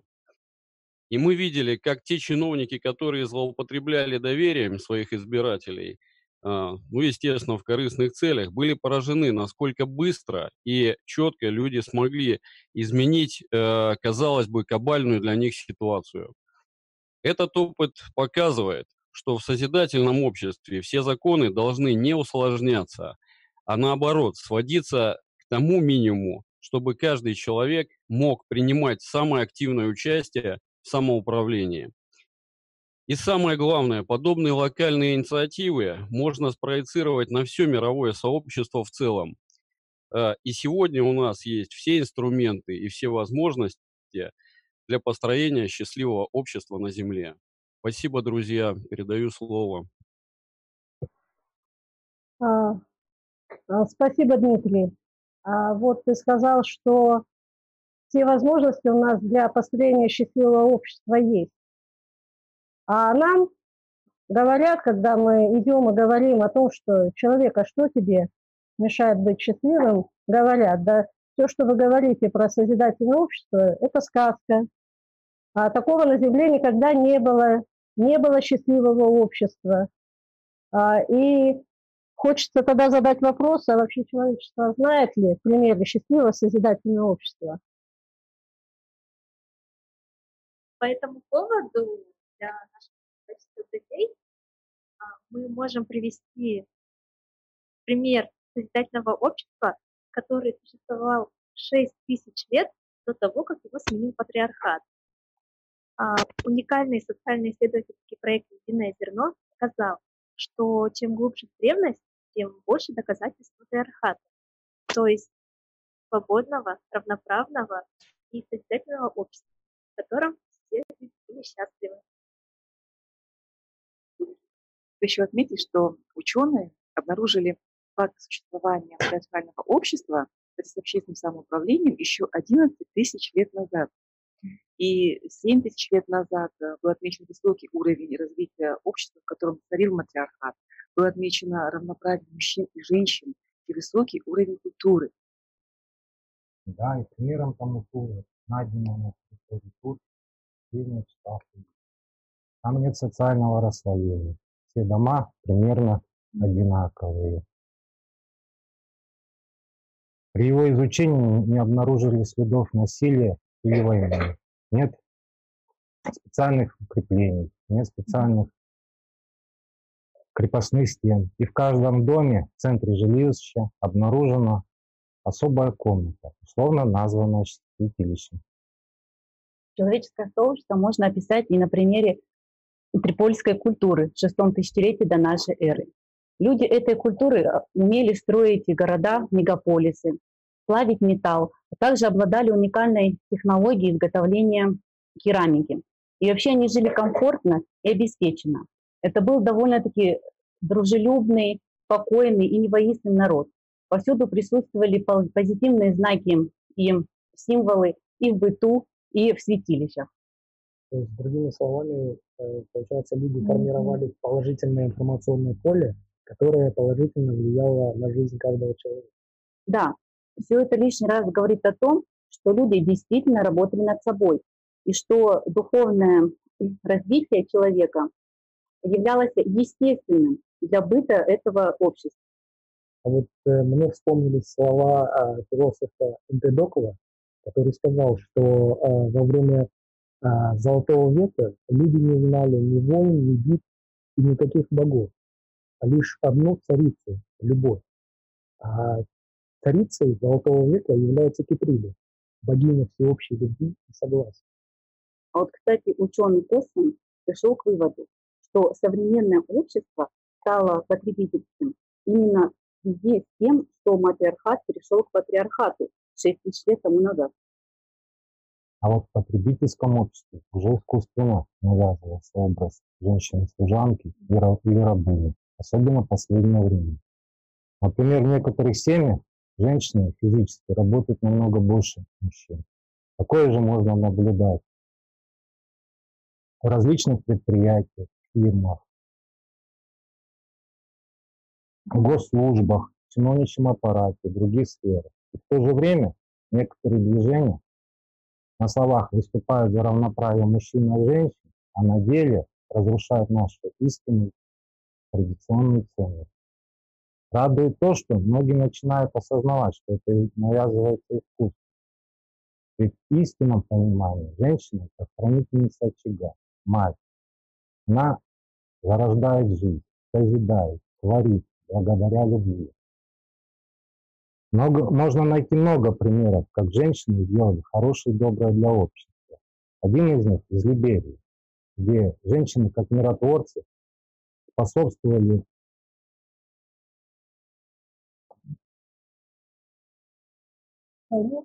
Да, они остановили войну в стране. И женщина впервые в Африке стала президентом. Она сделала многое для развития социально-экономической сферы в обществе и способствовала укреплению позиции женщины в стране. В Индии женщина, например, стала впервые офицером полиции. До этого, будучи на должности директора одной из самых суровых тюрьм в Азии, она вела практику совместной медитации, и заключенные сами вставали на путь исправления и выходили из тюрьмы уже свободными не только на внешнем, но и на внутреннем уровне. Таких примеров множество. Да, действительно, в истории существует очень много легендарных женщин, которые участвовали в сражениях, возглавляли аулы, воспитывали знаменитых личностей. Да, наши женщины хотят. Да, да, да. И если мы обратимся к истории, то мы обнаружим немало примеров, когда на политика в значительной степени определялась присутствием не женщины. То есть еще, еще в те времена отмечалась э, роль женщины как очень важного фактора качества и уровня э, международных отношений. Ну, а что мы можем сказать о роли женщин в современном обществе? Вот я соглашусь с Александром, который сказал о том, что ну, сегодня роль женщин сводится к чему? Что женщина – это хранительница семейного очага, она должна заниматься детьми, развитием, э, сохранением там, семьи, что ей не место в политике, она не может решать государственно важные вопросы. Но когда я знакомилась с Еленой Костяновой, я поняла, что для меня это очень очевидно, что фактически женщина принимает колоссальное участие развитии общества, а, в придании ему, этому обществу созидательного вектора развития. Ведь женщина является не только продолжательностью рода, продолжательностью рода человеческого, она является источником жизни, она является носителем силы Бога, Аллаха. Женщина несет любовь во все сферы человеческого общества. Ведь она способна быть примирителем спора. Ведь она своим примером может показать, что даже в самой маленькой ячейке общества, семье нет спора, то во всем обществе будет мир согласия. Если женщина способна регулировать спор даже в своей маленькой семье, то она способна примирить враждующие государства. Что, все счастье в нас, женщин. Конечно. А, да, мне бы хотелось продолжить речь о Юрии относительно роли женщины а, в кочевой культуре кыргызов. А, в нашей культуре всегда было почтительное и бережное отношение к женщинам. А, к примеру, а, слово «мать», особенно к матери. И слово «мать» у нас э, на кыргызский язык э, звучит как «эмне». Так вот, вот это слово, оно достаточно часто встречается в лексиконе кыргызского народа. К примеру, почти, уважаемую женщину-мать э, в народе называли «умайне», а землю, где, где человек рос, э, веренный, а, а также имитиль, что переводится как э, родной язык. Также в фольклоре кыргызского народа сохранились много пословиц касательно женщин. К примеру, «Джахши аял, иртекти ирвелат, джаман аял дирвелат», что переводится как «хорошая жена сделает из мужа героя, а плохая превратит его в прах». А, другая пословица «Джахши болсо аялын, табла берет акылын». А, то есть, если жена хороша, то и умное решение. Ну и, наконец, Кыздым Кыркчачеву, что переводится как 40, дословный перевод, 40 тысячек девушки почитаются э, старше. Но если мы э, рассмотрим последнюю пословицу с позиции исконных знаний, древних знаний, то мы знаем, что э, имелось в виду о том, что здесь говорилось о духовной силе женщины что сила женщины в 40 раз в духовном плане превышает мужчин. И древние наши знали об этом. А, к примеру, если взять э, наш эпос «Манас», э, там достаточно часто встречается, что описано, что женщины, они наравне с мужчинами активно принимают участие в жизни общества. И э, так в эпосе описано, что имя матери было священным, и отказ от матери был равносилен от, э, измене все, всего народа. И, соответственно, э, имя матери часто отождествлялось именно с именем народа.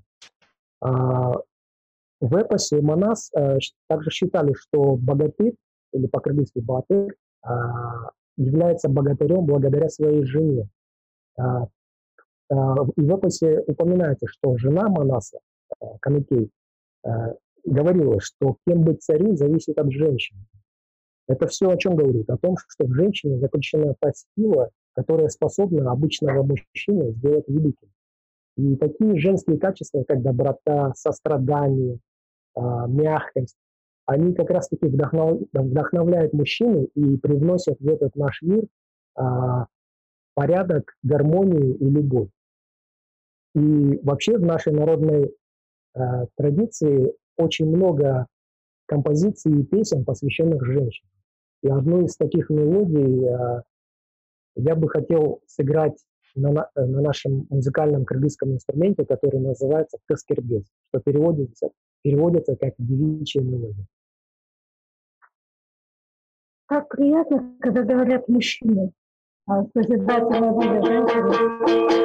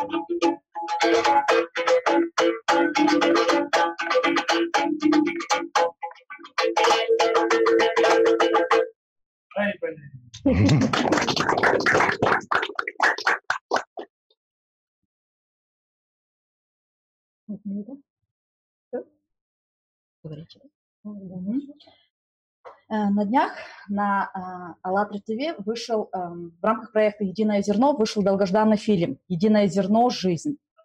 И просмотрев эту передачу, я пришла к пониманию того, что на самом деле в мире, на Земле столько хороших людей, и этот фильм стирает все всевозможные стереотипы. И мы все очень одинаковы, невзирая на нашу представитель, национальность, нации, расы, какое-либо э, состояние финансового или какого-либо положения в обществе. И в связи с этим возникает такой вопрос у скептиков.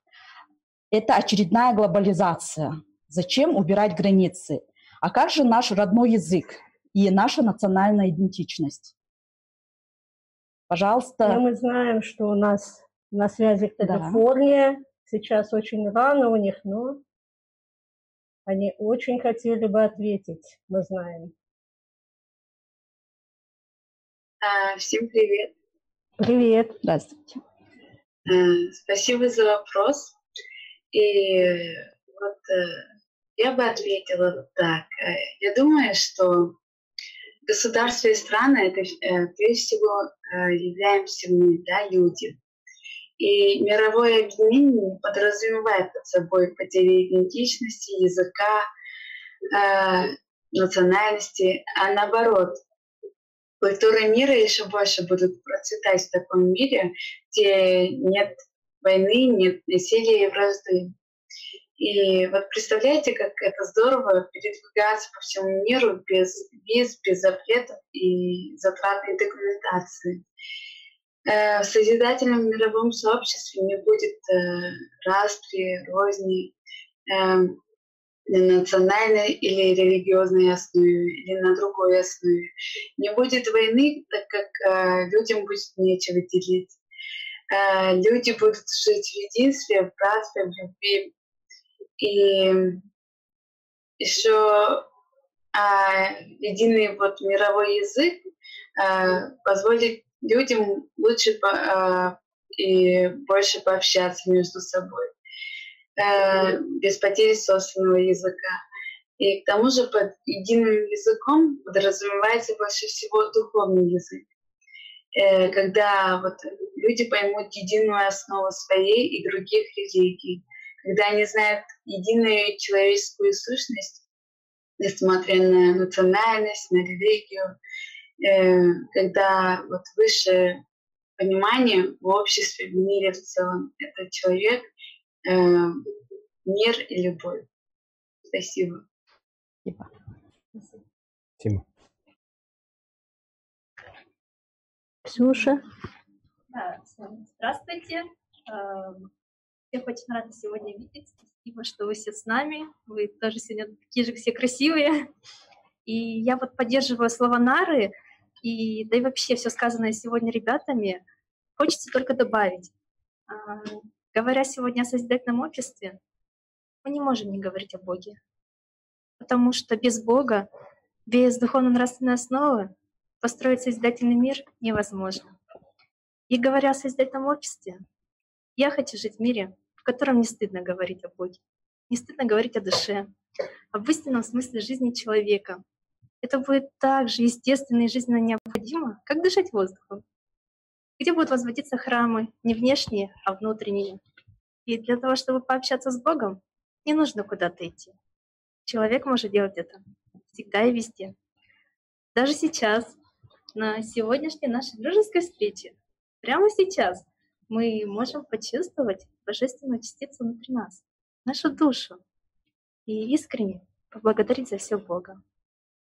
Для общения человека с Богом не нужны посредники, не нужны внешние храмы, не, нужна, не нужна принадлежность к какой-то религии. А для этого важна наша открытость перед Богом и наша внутренняя чистота.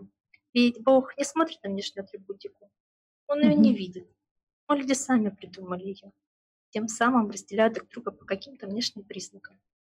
Но в созидательном обществе не должно быть религиозных разделений, конфликтов или разногласий. Все люди — братья и сестры. Всех нас объединяет любовь к единому Богу. И неважно, как и на каком языке мы его назовем — Бог, Аллах, Иисус — суть от этого не изменится. Люди должны объединиться в любви Божией и приумножать ее, а не воевать за эпитеты Бога. Так, давайте прямо сегодня сделаем этот шаг. Шаг навстречу к Богу. И все вместе построим мир, в котором будет комфортно и уютно жить каждому живому существу. хватит надеяться и ждать, что кто-то придет и изменит этот, этот мир к лучшему. Никто не придет, не сделает за нас нашу работу. А давайте же возьмем ответственность за свою жизнь и за свое счастье на себя и изменим этот мир. Ведь это очень просто. Просто нужно решение и выбор каждого сделать это. Давайте же говорить об этом, не стесняясь. Давайте объединяться.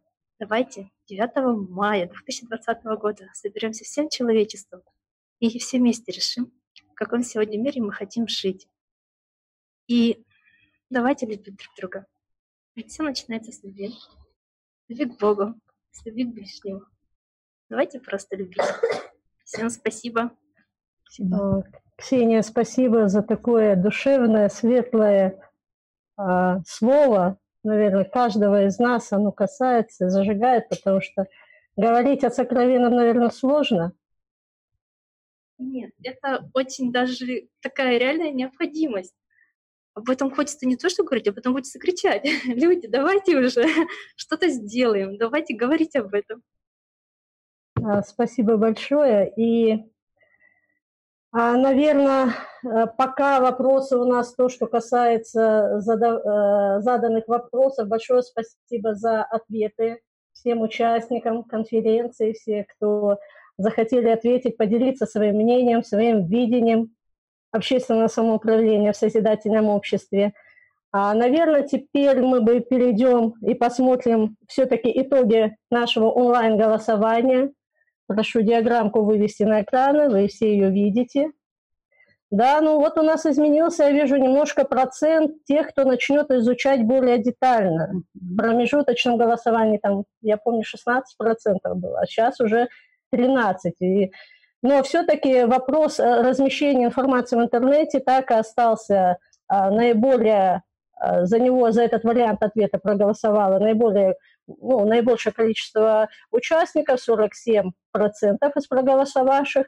Ну и дальше а, немного с, более, э, с немного ниже процентом идет вопрос, э, а вариант ответа расскажу соседу, другу. Вот. И люди тоже в этом видят э, простой и наиболее эффективный тоже способ, в том числе и с интернетом, да, распространение информации о идее созидательного общества. И как мы видим в итоге голосования, все говорят о первом шаге. Надо начинать информировать людей об этом.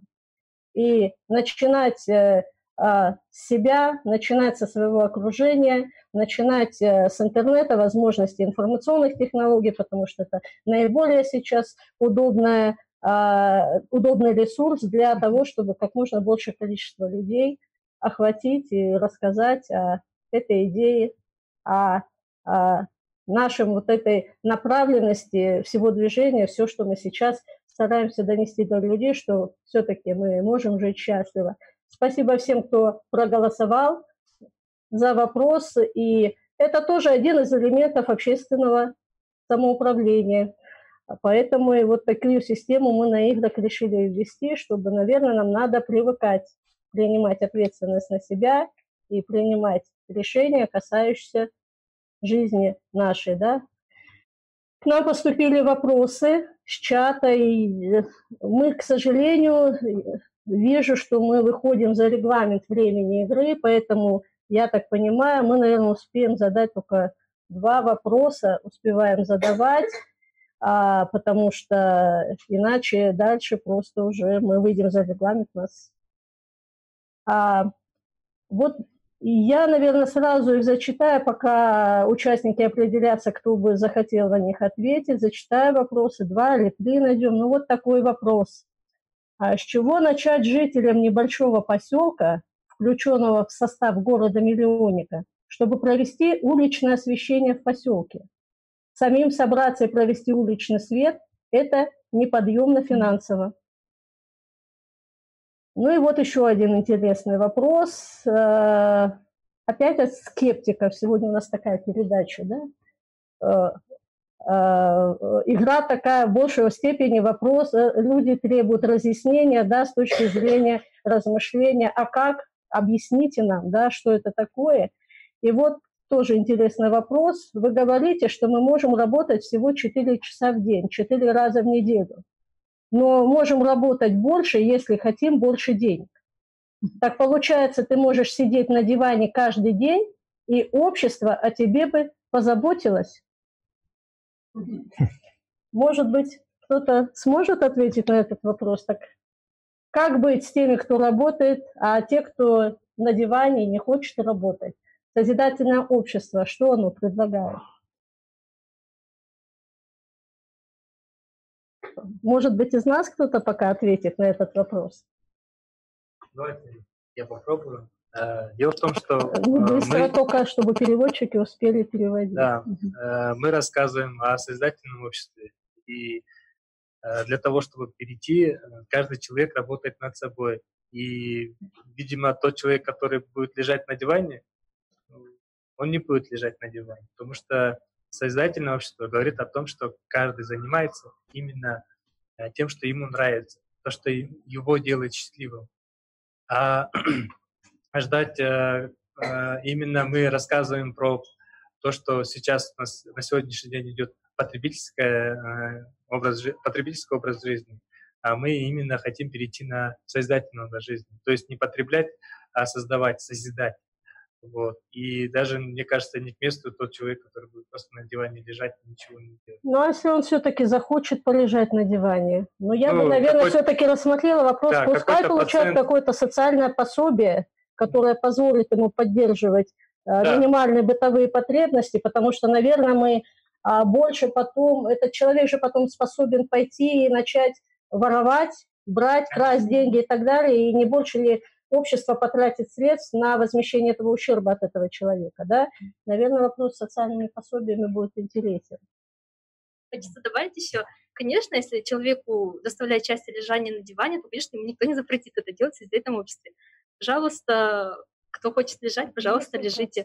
Единственный вопрос только, захочет ли человек, вот к этому человеку, захочет ли он лежать на диване, когда вокруг кипит жизнь, а ты лежишь на диване. Но ну, мне кажется, это просто не да, жизнь. Мы говорили, что человек в созидательном обществе изначально образовывается, им занимается школа, воспитывая, да, и прививая ему и трудолюбие, и понятие а, созидания, и понятие честности, и понятие какие еще могут быть, да, и дальше, начиная, наверное, если он видит вокруг себя таких людей, то и сам будет э, стремиться к тому же и будет чувствовать себя свободнее. Ну, а те, кто хотят лежать на диване, да. Вот и все. Ведь в созидательном обществе будет цениться и уважаться любая работа. То есть э, человек может заниматься чем угодно, и это не будет как-то постыдно. Даже если тебе нравится там, не знаю, подметать двор или мыть полы, да, пожалуйста, вся, вся работа будет уважаема. И человек может вот не обязательно там, если кто-то хочет учиться, он может учиться, развиваться. Если кто-то хочет просто работать, то он может просто руками работать. То есть все будет, э, все будет, э, да, все, все будет цениться в содержательном обществе. То есть там уже свобода выбора, конечно. И э, нам сказали, Минск хочет ответить на вопрос, на заданные вопросы. На какой вопрос вы хотите ответить? На второй, вот на этот. Да, с чего начать жителям небольшого поселка миллион... Нет. миллионника? А, на второй, да, да. Я это не знаю, честно а, скажу. Все-таки больная тема это Второй вопрос. Первый вопрос он слишком специфичный. Второй вопрос, ну, я как экономист уже отвечу, потому что ребята э, и Урмат, и, э, извините, не помню, Ксю, Ксюша, да? Ксения, да. А, Ксения, Ксения. Да, да, да. Они абсолютно э, верно сказали, ну не улежишь ты на диване, э, ну год ты полежишь на диване, ну два. Э, но потом надоешь захочешь работать. Э, тут ребята вот у нас на, на локации говорили, куда девать эту энергию, на которую ты вылежал на диване. Ну вот, а с точки зрения экономики, если действительно человек по какой-то причине а, потерял работу, э, и у него нет эм, вот этих как, созид... как нету производственной функции, как говорят, он не участвует в производственной функции, как говорят экономисты. А, дело в том, что на сегодняшний день, уже сейчас, экономика более чем избыточна. А, представляете, если исчезнет, а, исчезнут войны, и если исчезнет все, абсолютно все конфликты, какое количество технологий, людей, производств будет высвобождено для того, чтобы люди могли работать э, в этих производствах для обычного народного потребления. То есть товаров будет, ну, мягко говоря, завались нам их э, девать-то некуда будет. Посмотрите, даже сейчас.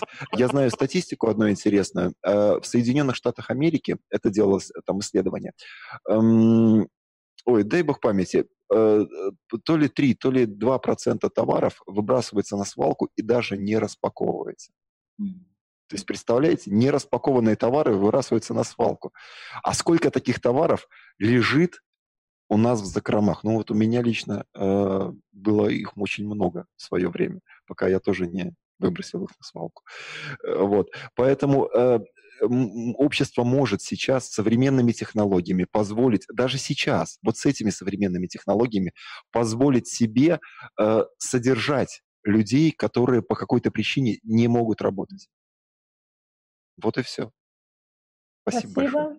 Да, спасибо. спасибо большое. Так, ну, наверное, мы будем переходить к заключительной части конференции, а если у участников возникают, пишите, пожалуйста, на почту АЛЛАТРА ТВ вопросы, предложения. Я так думаю, это только первая вводная передача по теме общественного самоуправления в созидательном обществе, и мы намерены далее продолжать и рассматривать и развивать эту тему и глубоко, более глубоко разобраться, каким мы видим общественного самоуправления, потому что это ну, все-таки одна из основ успешности созидательного общества. Ну и перед уже близится к концу наша конференция, мы хотим сейчас предоставить слово заключительный спич, так мы его назовем, да, заключительное выступление ну, от всего народа Кыргызстана. Да. Правда, он несколько необычен, он музыкален, но он прям настолько говорит обо всем о том, что мы вот в течение последних двух часов на нашей игре обсуждали друг с другом. И по, по самоуправлению. Да, да, по самоуправлению в созидательном обществе. Издревле у кочевых народов юрта, а особенно ее тюндюк, то есть конструкция, которая венчает жилище кочевника, являлась символом, связующим небо и землю, знаком домашнего очага, это также символ единения, открытости и жизнестойкости. Вот сегодня с нами присутствуют наши друзья из Казахстана. Мы все вместе тоже знаем, у нас общая история, традиции, культура очень похожи. Да? И юрта – это символизирует очень много человеческих категорий и понятий жизни. Да. И возведение юрты у кочевников э, олицетворяет собой особую модель сотворения мира. А процесс сборки э, считается действием, символизирующим начало жизненного цикла человека, общества. При установке дверь э, юрты всегда смотрит на восход, откуда э, восходит солнце. И связано это э, на наш взгляд, да, с культом Солнца, который олицетворяет э, символ обновления мира и оживления всего сущего на Земле. Да, и вот именно солнечный диск с равномерно расходящимися лучами золотистого света и тюндюк, они э, изображены на государственном флаге Кыргызской республики. И сейчас мы хотим еще особо отметить, что процесс разведения юрты символизирует и наше мировое mm-hmm. объединение человечества и созидающий труд всех народов мира в строительстве этого нового, свободного, созидательного общества – и, как сказано в докладе о проблемах и последствиях глобального изменения климата на Земле, все мы люди, и у всех одно у нас место проживания – Земля. И одна нация мы – человечество, и одна ценность – жизнь. Ну и позвольте выступить нашему заключительному спикеру сегодняшней конференции.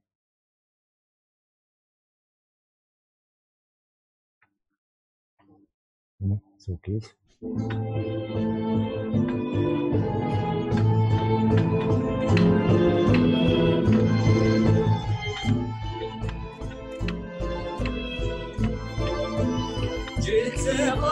and.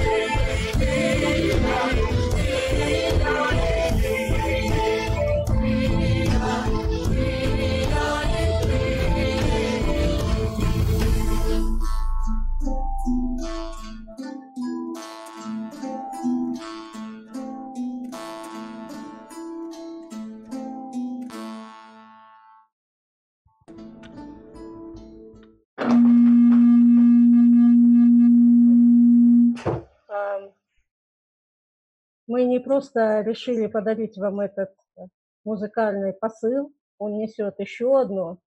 А как вы заметили, мы сегодня сидим в костюмах из этого фильма, из этого ролика, и это тоже символично. Так э, в XIX веке эту одежду такую носило большинство. Простые люди, кыргызы, еще их называли как, простолюдины. И вот мы хотим подчеркнуть, что тема сегодняшней конференции наша – общественное самоуправление. И пускай большинство решает, как ему жить, как ему двигаться дальше, решает, как жить счастливо, и решает всегда все это в интересах большинства. Управление обществом должно принадлежать самому обществу. И, наверное, это самое главное, что мы сегодня все, выступавшие, хотели выразить. Да. Поэтому давайте мы все постараемся сделать так, чтобы все больше людей узнавали о созидательном обществе и хотели, желали стать счастливее. Ведь становление созидательного общества – это процесс поэтапный. И э, первый шаг – это побудить человека мечтать. Но для этого нужно им дать полную информацию. Потом этот человек осмыслит, примет решение, а потом уже начнет действовать. У нас просит слово Бельгия, нам говорят. И не запланировано, но, пожалуйста, очень кратко. У вас полминутки. Всем привет, как нам нас слышно, ребят? Да. Да, спасибо огромное за такой праздник. И мы на самом деле, у нас э, коллективный ответ, дополнение. Э, мы хотели просто сказать, что в таком созидательном обществе не будет ленивых людей. Это просто невозможно, потому что э, это общество, в котором э, каждый из нас живет духовными, духовно-нравственными ценностями.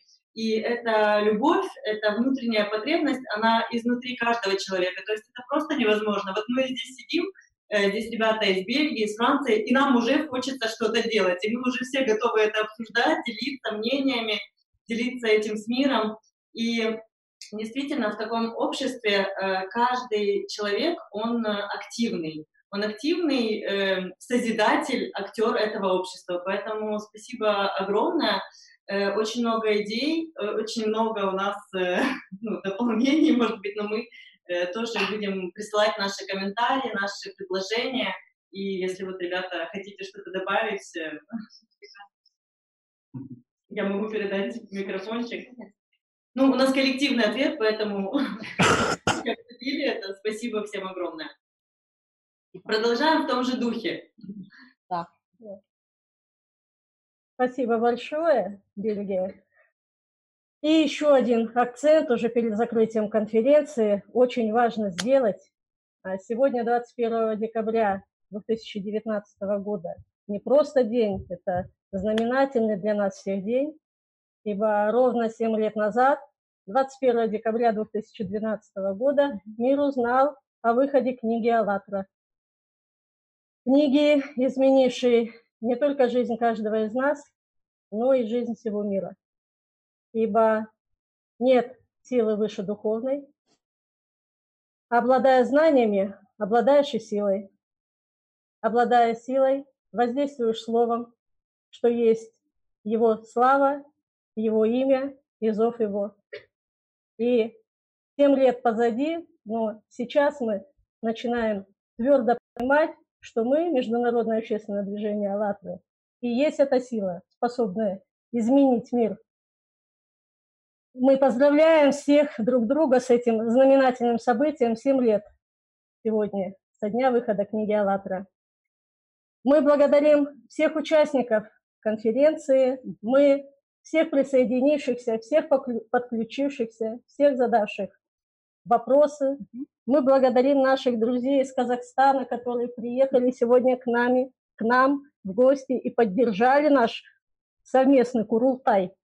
Спасибо. Большое спасибо и да. слово Джерканай. Дорогие друзья, позвольте поблагодарить всех тех, которые обеспечили нам техническое сопровождение. Огромное вам Вы, спасибо. Именно благодаря вам мы смогли увидеть друг друга, мы смогли понять друг друга, услышать друг друга. И да, большое спасибо нашим переводчикам. За их терпение. Да. И за их стрессоустойчивость, так сказать, э, в процессе перевода выступлений наших участников. А, присылайте, дорогие друзья, в адрес Международного общественного движения «АЛЛАТРА» свои предложения, идеи о построении созидательного общества. Ну а сейчас хочется всех поздравить с наступлением 2020 Нового года и пожелать больших и маленьких новых побед. И прежде всего, конечно, над самим собой. До новых встреч на мероприятиях Международного общественного движения «АЛЛАТРА». Всего вам доброго, друзья! Thank you.